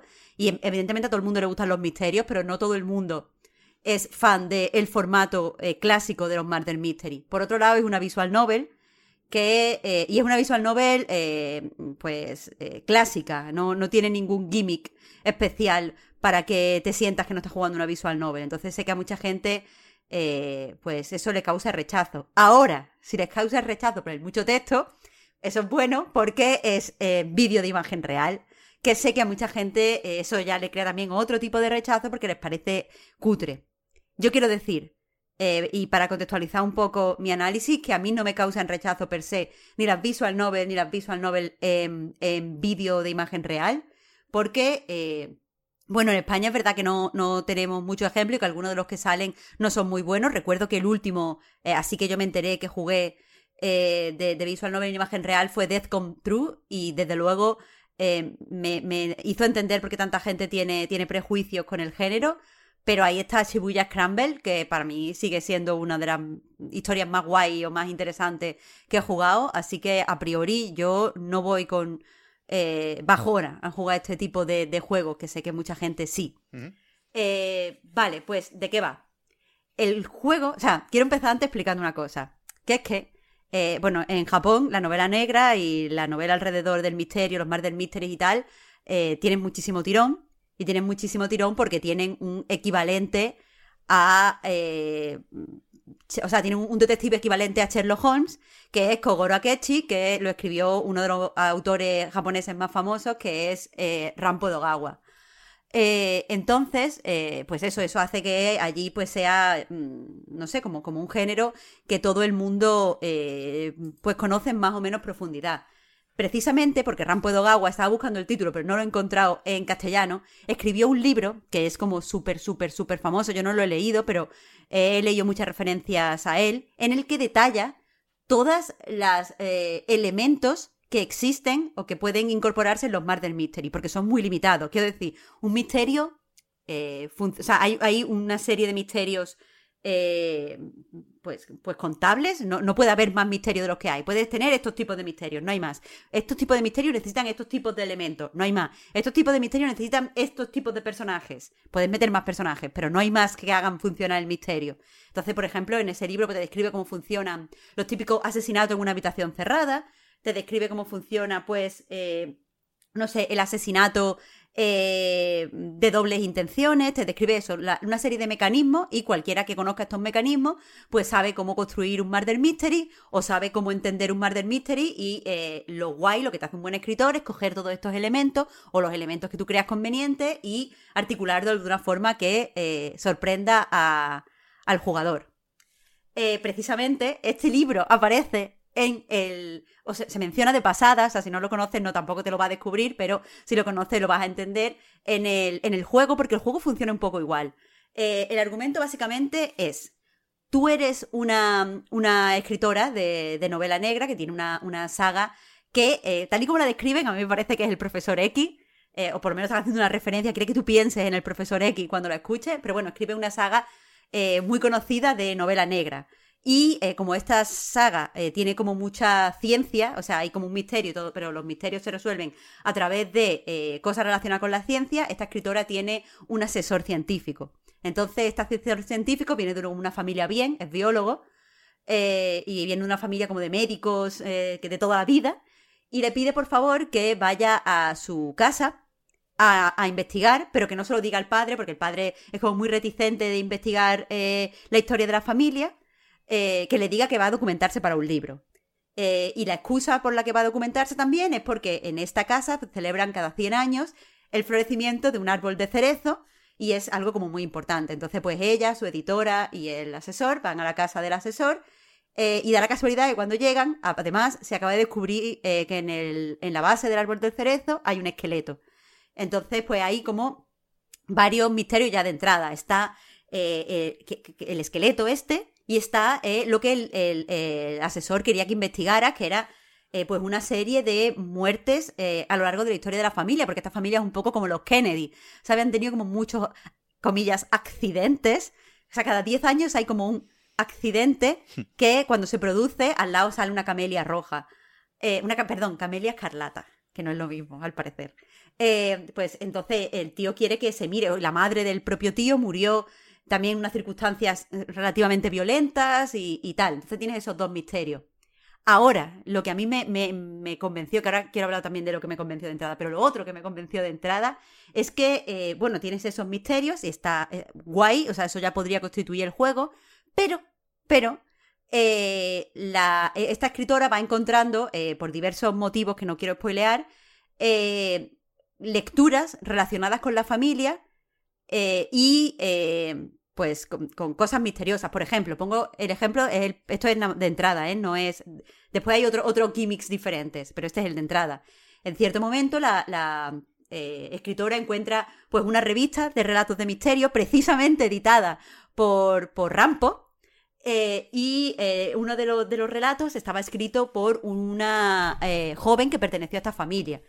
Y cuenta, pues eso, un, misterio. Lo guay es que mientras la, mm, escritora lo lee, nosotros investigamos ese pequeño misterio contenido, donde además tenemos pistas para los misterios grandes relacionados con la familia. Eh, rápidamente descubrimos que la familia, al parecer, custodia una cosa que llaman la eh, fruta de la eterna juventud. Eh, y sabemos que nuestro editor nos dice que él quiere saber qué es esta fruta y cómo funciona, porque le gustaría investigarla para llevar la eterna juventud a, toda la población. De hecho, Pep, me acordé de ti, porque yo sé que esto no está publicado para los Patreon, porque no lo pudimos publicar al final, pero nosotros hablamos de los telómeros y la eterna juventud y todo eso. Pues precisamente hablan de esta teoría de los telómeros. Eh, y de que las células cancerígenas eh, mantienen, o sea, no, se acortan los telómeros con cada división, o sea, que también tiene un poquito así como de cosas científicas. Está Jeff Bezos en ello. ¿eh? Pues que no. Jeff Bezos, con maldad. Este hombre parece que lo quiere con bondad. Vale. Pero Jeff Bezos lo quiere con maldad. Ya, ya lo debatimos eso. La gente no lo podrá escuchar, pero nosotros ya lo hemos debatido. No. Eh, me pillo los dedos como siempre, ¿eh? pero no descartemos que se pueda escuchar eso. Tengo la reconstrucción a medias, vaya, de, ese podcast perdido. no prometas cosas. Ya, pero. pero que, tenaz, también te digo, ¿eh? Lo tengo que apuntado, joder. Ahora no encuentro el papel. Pero tengo para tareas próximas una gestión de Gmail, que ahora hay que pagar por el Gmail y no sé qué. Y, esto, el podcast perdido. No encuentro el papel. Pero que sí, que sí, que lo quiero hacer. Bueno, pues entonces dejo ahí pendiente que hay un debate sobre la inmortalidad entre nosotros tres y que quizá eh, a alguien pues le pueda interesar. Pero vamos, el juego, lo que decir... Sí. Sí, el preguntitas perdido. Em, pero eso, eh, simplemente quería hacer eso, relación a que eh, los términos en los que nosotros debatimos pues son los mismos que se utiliza en el juego y me pareció simpático. En resumen, básicamente hay un eh, gran misterio que se investiga a través de misterios pequeñitos donde pues los actores interpretan a otros personajes. Eh, y eso me, pareció muy guay, me pareció muy guay porque eh, descarga mucho el misterio principal, hace, o sea, está todo el tiempo cambiando de personajes, todo el tiempo cambiando de eh, crimen, todo el tiempo cambiando de relaciones entre los diferentes tal, entonces siempre estás investigando misterios nuevos, además son misterios directos, no mencionan por nada el libro este, sino porque cada uno pone en práctica uno de estos pues elementos de los Murder Mystery identificados por, por Rampo Dogawa. Entonces, ya te digo, a priori eso me, gustó mucho. Pero lo otro que por lo que me gustó, y era como iba a empezar a meter el tema este con Víctor, es porque muchas veces cuando se trata, eh, o cuando la, gente ahora, desde eh, pues el posmodernismo en las ficciones en el que nos vemos inmersos, digo esto desde, eh, o sea, digo la palabra posmodernismo desde el significado real, no el significado que le da la peña de ultraderecha. pues cuando nos acercamos al mar del mystery clásico desde el posmodernismo, siempre hay un poco como de risas. O sea, como los Mar del Mystery son histriónicos, los Mar del Mystery son eh, ridículos en cierta forma o son eh, antiguotes. Y eso pues, lo podemos ver en Muerte en el Nilo y lo podemos ver en un montón de pelis que se han estrenado. Que Muerte en el Nilo es relativamente clásica, pero veo esos detallitos.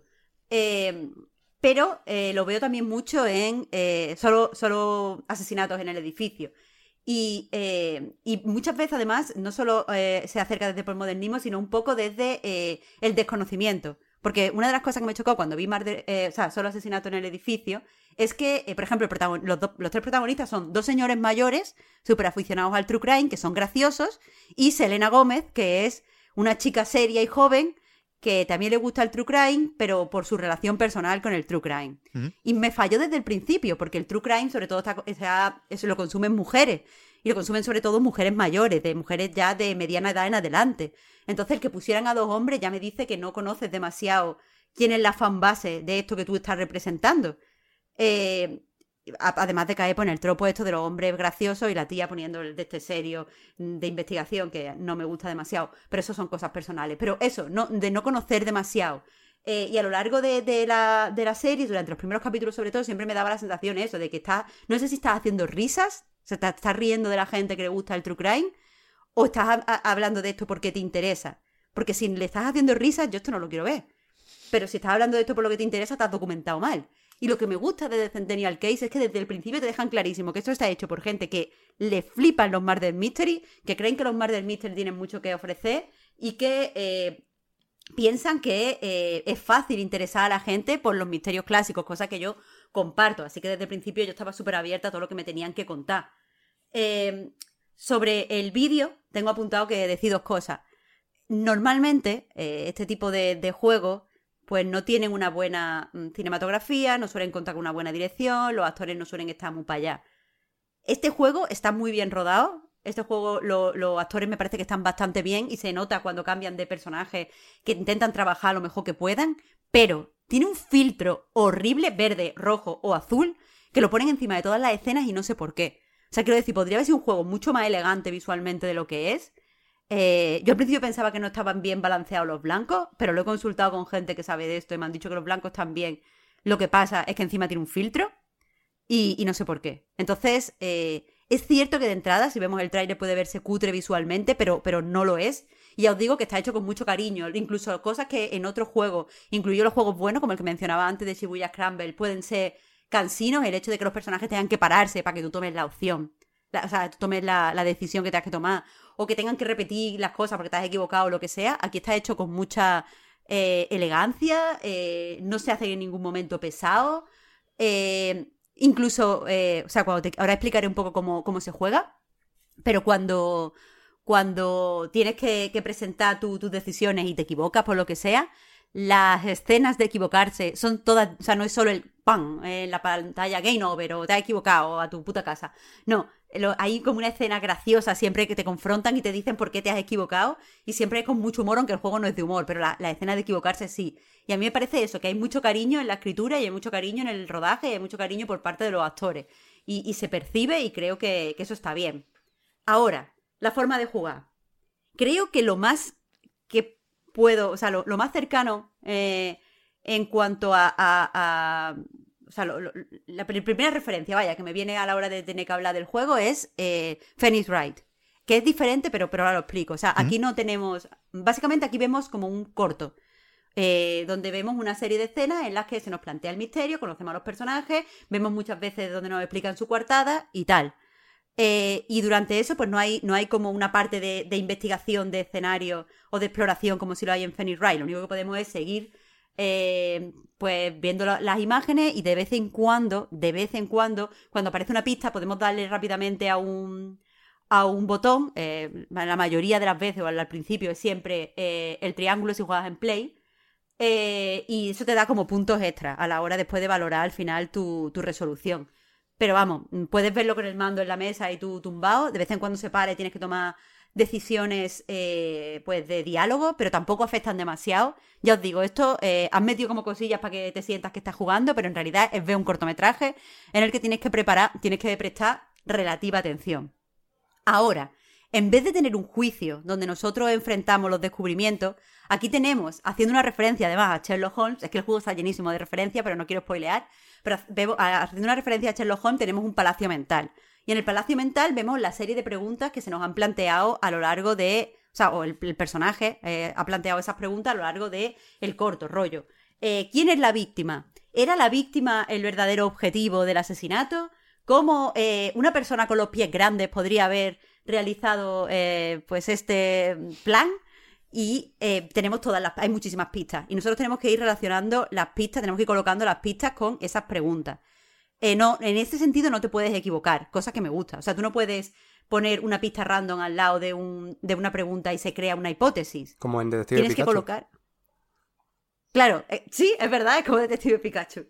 Eh, es verdad, no, no- no sé cómo no, no he estado ahí atenta. Gracias, Oscar. Pero, pero eso, no te puedes equivocar. O sea, ahí, al lado de cada pregunta solo puedes colocar una serie de pistas predeterminadas. Lo que me ha gustado muchísimo, porque creo que tiene muchísimas lecturas, es que puedes llegar a hipótesis erróneas. O sea, eh, porque me, me- gusta, porque eh, muchas veces nos da la sensación de que si tú observas cosas eh, veraces, tienes una serie de, de facts, de hechos, y tú esos hechos, pues eso son, son objetivos, son, han sido observados o medidos o tal, eso siempre te va a llevar a una hipótesis verdadera. Pero eso no es así. Porque hay casualidades, hay eh, pues cosas que no están relacionadas, nosotros hacemos a veces conexiones como seres humanos que somos, eh, pues que no tal, y también eh, lo- los hechos, por muy reales que sean, siempre están empañados, o sea, siempre están tintados o son hechos al final porque tenemos ciertos prejuicios o ciertos, no sé, concepciones de- del mundo. Y me gusta que el juego ju- mm, utiliza eso a su favor. O sea, en el que si tú sabes, eh, y voy a poner un ejemplo que no es del juego para que nadie me diga eh, que sí, spoiler o no sé qué, pero eh, asesinan a una mujer y descubres que su marido tiene una affair. Entonces tú tienes, bueno, pues es o el marido o eh, la amante, porque evidentemente la affair tiene algo que ver con el asesinato. Ese, evidentemente, parte de nuestra concepción del mundo, porque no sabemos si tenían, un, yo qué sé, una relación abierta, o si a lo mejor eh, ya el matrimonio habían hablado sobre esto, o si la mujer nunca llegó a enterarse, o si el marido no quería dejar a la mujer, o si sí la quería dejar. No lo sabemos. Lo hemos supuesto porque así es como funcionan eh, lo- los mecanismos de- del pensamiento. Entonces está muy guay como el juego utiliza eso. Entonces tú tienes al final una serie de hipótesis y la verdad es que cuando ya hemos empezado a jugar, ya hemos salido el tutorial y tal, cada caso podemos tener 20 o 30 hipótesis. Y después esas eh, hipótesis tenemos que montarlas en un discurso, que también lo hacemos en el palacio mental. Mm, Usando este discurso lo que tenemos es como nuestra idea central de lo que ha pasado. Eh, que por ejemplo puede ser, eh, de nuevo me lo invento, eh, a esta señora la ha asesinado su hermana y su marido y la amante no tenían nada que ver. Vale, pues no, normalmente son menos específicas. Sería algo así como el asesinato no está relacionado con el affair, tenemos que prestar atención a cuántas personas había en la casa, algo así. Entonces pasamos a lo que sería, eh, eh, pues eso, presentarle a la gente, a, la, a resto de personajes nuestras conclusiones como, eh, pues eso, como, como eh, detective.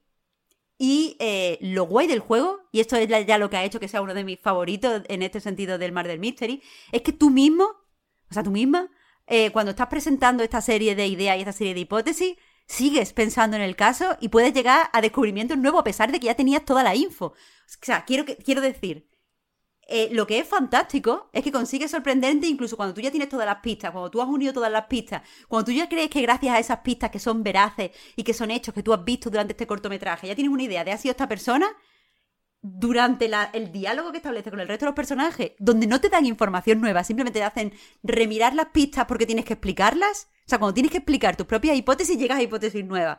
Y explota eso de una forma que yo nunca la había visto en un juego. Y te hace sentirte, eh, no a lo mejor extremadamente inteligente, pero sí que te hace, sí que te hace sentir eh, que, que el juego tiene mucho ingenio. Yo he disfrutado mucho con ese, con ese ingenio, la verdad. Eh, Así que, que eso, el juego, aparte, utiliza todos estos misterios que decía pequeñitos alrededor del de este de la familia, todos son del mismo estilo. Es decir, son misterios en los que se produce un crimen eh, cuando una serie de personajes están aislados y ese número de personajes es limitado. Es decir, que nunca va a haber un giro rollo, ah, porque no sé quién tenía un cómplice que se coló en la mansión y hizo no sé qué. Eso no pasa. O sea, tú sabes quiénes son los personajes, esos personajes están aislados de- del resto de mm, sociedad y todo lo que ha pasado tiene que ver con eh, estos personajes que están aquí. Muy rollo, lo, eh, por ejemplo, y no quedó ninguno de Agatha Christie. Entonces, todo el tiempo tienes toda la información para resolverlo, pero no lo haces porque, y esto es ya el super top del ingenio del juego, el juego, la forma en la que te hace razonar, no te hace razonar, vamos a ver quién es el asesino, sino vamos a descartar a todos aquellos que no puedan ser el asesino. Y es muy fácil que tú como espectador y jugador te metas en esa mentalidad. Entonces, aunque tú tengas tus sospechas, "Mm, yo creo que ha sido este por tal, tal, tal, tal, tal, tal, tal. Vale, puedes tener tus sospechas, pero como los razonamientos los estás haciendo en base a quién no es, y después cuando tienes que defender el caso, tienes que ir descartando uno a uno a los sospechosos, cuando te toca mm, señalar a un culpable, entonces tienes que armar el caso, tienes que pensar el caso totalmente al revés, de una forma, o sea, vis- visionar las pistas desde eh, la posición contraria. Y entonces es ahí cuando ves el, el verdadero truco de escritura que, que- que tiene el juego. Y es cuando a mí personalmente pues me, me hiperconvenció. Así que, que no sé, es que está... Me, ha parecido fascinante, no puedo hablar porque no me lo dicen, me lo dijeron cuando me pasaron el código, te lo dice el propio juego al principio, te lo recuerda el juego al final, que por favor no spoilees nada, pero mm, así sin, spo- sin spoilear nada, el juego está todo el tiempo sorprendiéndote. Eh, está, ay, se me- tengo apuntado otra, otra referencia, por ejemplo, que, que puedo usar y que me ha gustado mucho a la hora de razonar. La mayoría de los casos pasan como en Sherlock Holmes. Parece que hay algún elemento sobrenatural, eh, pero eh, tú, o sea, aparte de que tú, el lector o el jugador, eres una persona, pues, mm, no sé, que no cree en cosas mm, sobrenaturales, entonces te obliga a probar que eso no puede pasar. Eh, eh, teniendo en cuenta que estamos en una ficción y que en la ficción te han dejado claro desde el principio que existe algo, sea lo que sea, que se llama el fruto de la eterna juventud. Y todo este tipo de cosas, toda la forma en la que te obliga a pensar, eh, pues suman, suman. Y aparte estás todo el tiempo pensando en, ah, este truco ya lo vi en no sé dónde, si te gusta mucho el Murder Mystery, en- se entiende. O, ah, esto lo hace tal escritor un montón. Hay muchísimas referencias a escritores japoneses, sobre todo, o sea, que quien le guste la novela negra japonesa va a flipar. Y nada, eso, no se lo recomiendo a todo el mundo. Pero es que eh, a la gente a la que le guste cualquiera de las cosas que he dicho, se lo recomiendo con mucha, mucha, mucha insistencia, puñitos cerrados, ¿eh? Me gusta, me gusta. Yo, claro, es que mi referencia, mi única referencia, te diría, en este campo es el Detective Conan, a muerte con él, pero que no, no, soy, no soy un aficionado al Murder Mystery. Y, y, joder, iba a decir que con, con, con, con eso, Marta, con, con la contundencia eh, con la que lo has recomendado, a mí me gustaría entrar y, y superar un poco los prejuicios, pero no puedo. O sea, he visto, he visto No. el tráiler y no puedo. Más por, Es que no te, lo, no te lo puedo recomendar yo tampoco. más por la mezcla de interfaz con imagen real que la, la imagen real por sí sola, que es verdad que, que a, a mí me gusta dejarla un poco en la época de Mega CD, ¿eh? pero, pero joder, he leído a más gente. Muy, muy, muy a tope con el juego y aunque sabía que ya lo estabas probando por ahí, Marta, lo no descubrí, pero me sorprendió, me lo encontré de forma imprevista, no sé cuándo, en redes sociales, y debo imaginar que era Kojima quien eh, se hizo una foto sujetando una, una copia física del juego. Me, me suena a la caja de Play 4 y tal. Que esto, por cierto, o sea, lo, lo desarrolla Han, que es una desarrolladora japonesa que ha colaborado en un montón de juegos. En eh, The World Ends With You, por ejemplo. El, el último, el Neo, creo que es más Mm. suyo que de Square Enix incluso. Y lo edita eh, Square Enix, con lo cual, cuidado. O sea, no sé. Es el típico que, por ejemplo, los actores en Japón son famosos, ¿no? No, no- no- No, te voy a decir que es una superproducción, pero que no es indie tampoco el juego. Es de Square Enix. ya te digo que estos, estos actores son, o sea, yo no sé si son famosos, pero desde luego son profesionales. Como te digo, todo, todo el gimmick, eh, uno de los gimmicks del juego es que los mismos, o sea, como la escritora está leyendo estos relatos, se está todo el tiempo imaginando a la gente de su alrededor en los papeles. De hecho, te lo dicen ah, eh, claramente. Imagínate que tú eres la protagonista, imagínate que los demás son los personajes. Entonces son los mismos actores todo el tiempo y a mí me parecen ultra solventes, solventes, que es verdad que hay mucho eh, visual novel en vídeo y lo siento por esto, pero sobre todo que se hace en Occidente, que es cutronga y que los actores se le ven que son, eh, pero este no, no es el caso, no es el caso. También es como, ay, ¿cómo se llamaba? Eh, no se llamaba Her Story, es que lo único que me viene ahora en este, en este de esto. Eh, ¿cómo, cómo, cómo, cómo, cómo se llamaba el que salía el, ay, Pep, leche. No, es que, o sea, el de después de Her Story. Sí, ¿Cómo me- se llamaba? Estoy buscándolo. Yo ya sabes que soy un poco O sea, hater el, de el siguiente Sam de. Sam Barlow estoy hablando. ya, ya, ¡Ay! Telling Lies. Eso, Ah, eso, eso, Lies. eso. Eso, pues las actuaciones están al nivel de Telling Lies, que son al final, pues eso, actores mm, pues de tele o tal, pero que, que están muy bien. Y, y aquí está muy bien. Si no fuera por el filtro ese, los cortos serían cortometrajes de misterio al uso. También. Bien, bien. A mí me, me has O sea, lo que es tu parte, Marta, tú has hecho lo que tenías que hacer. A mí me lo has vendido en ese sentido. Pero tengo un- una relación complicada con estos, con estos juegos. Sobre todo si contamos a L.A. Noir como Murder Mystery. Me sacó un poco, Uf, ¿eh? no. No, Te lo no, no, no. El- no, te voy a decir una cosa, porque tam- lo tenía apuntado para el análisis en texto. Una cosa que mm, pasa con lo, con lo que. lo- la los juegos de investigación, los juegos policíacos, que son diferentes a los juegos Murder Mystery. Eh, los juegos policíacos eh, se basa en que tú.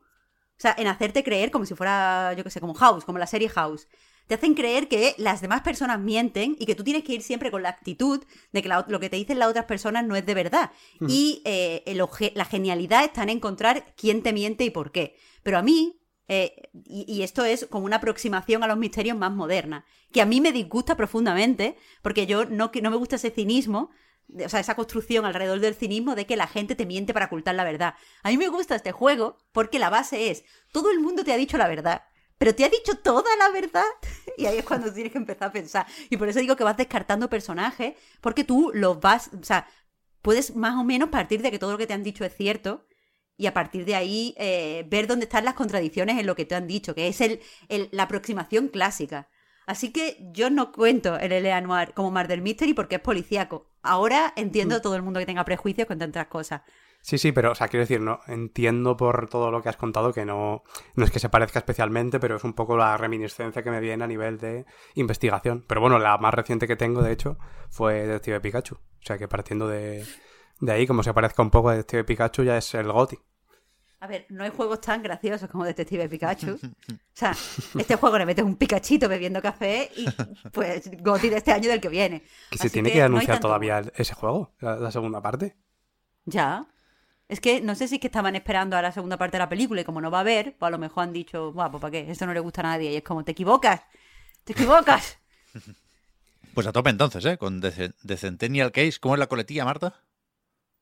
De Shijima Story. Uf, es que claro. Shijima es la que- familia. Es que tiene nombre de historia que, es- que se alarga durante varias generaciones realmente, ¿eh?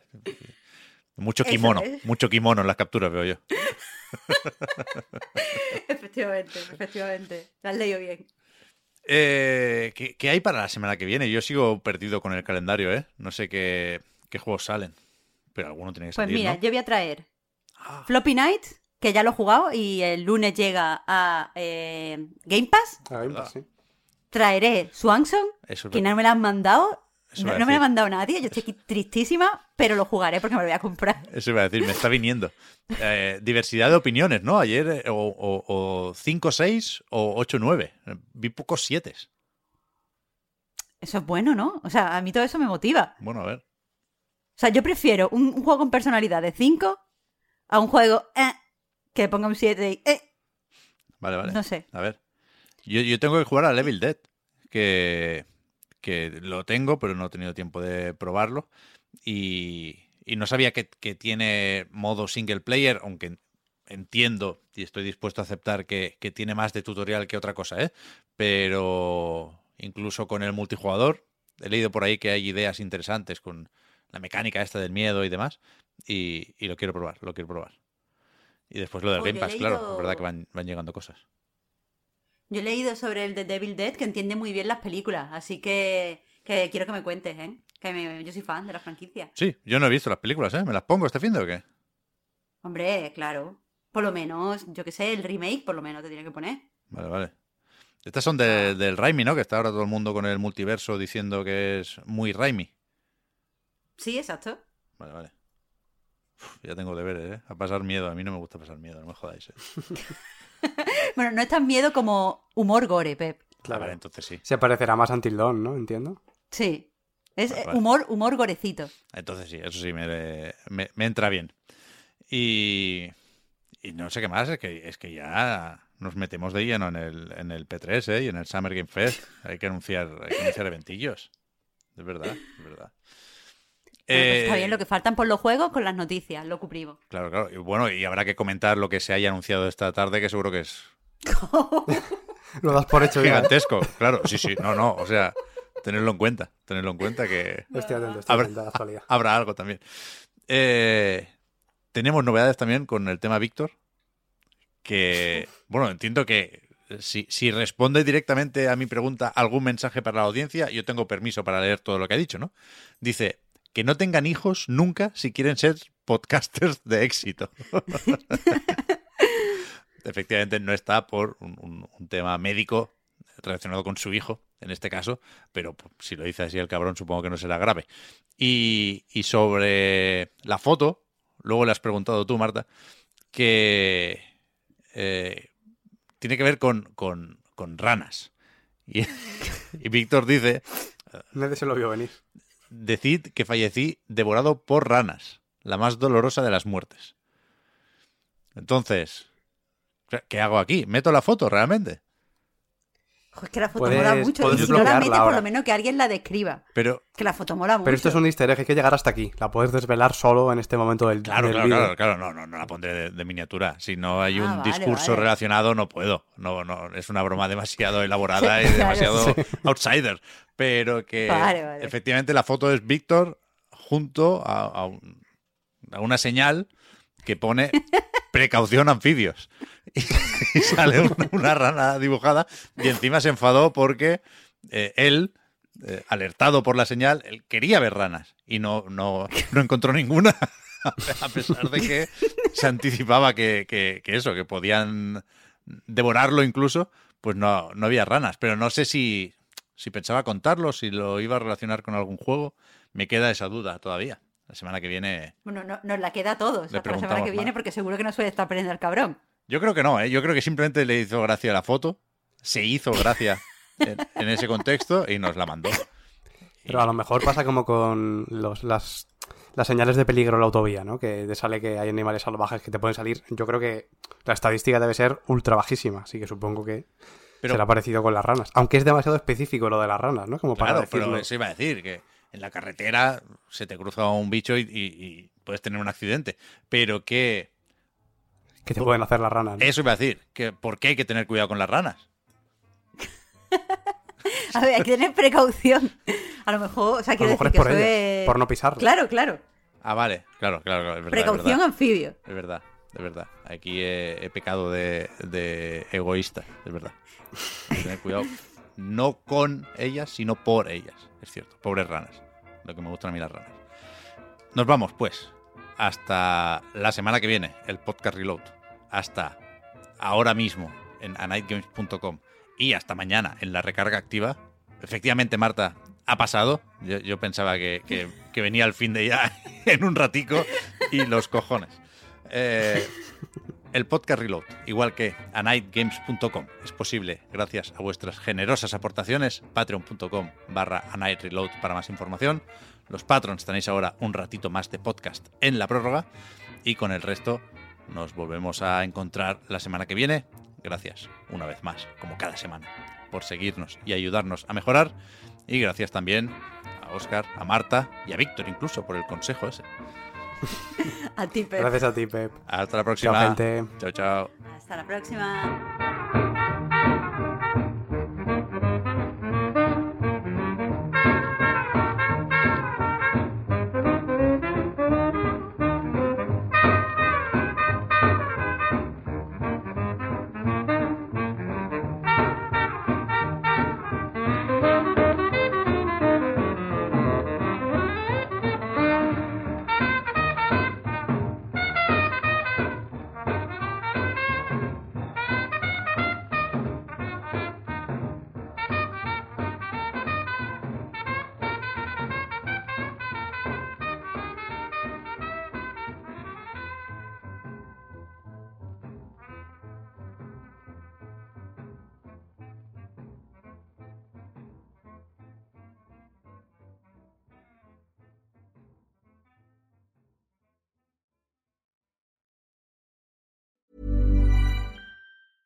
Hi, I'm Daniel, founder of Pretty Litter. Did you know cats tend to hide symptoms of sickness and pain? I learned this the hard way after losing my cat, Gingy. So I created Pretty Litter, a health monitoring litter that helps detect early signs of illness by changing colors, saving you money and potentially your cat's life. Pretty Litter is veterinarian developed, and it's the easiest way to keep tabs on your fur baby's health right at home. Go to prettylitter.com and use code ACAST for 20% off your first order and a free cat toy. Terms and conditions apply. See site for details.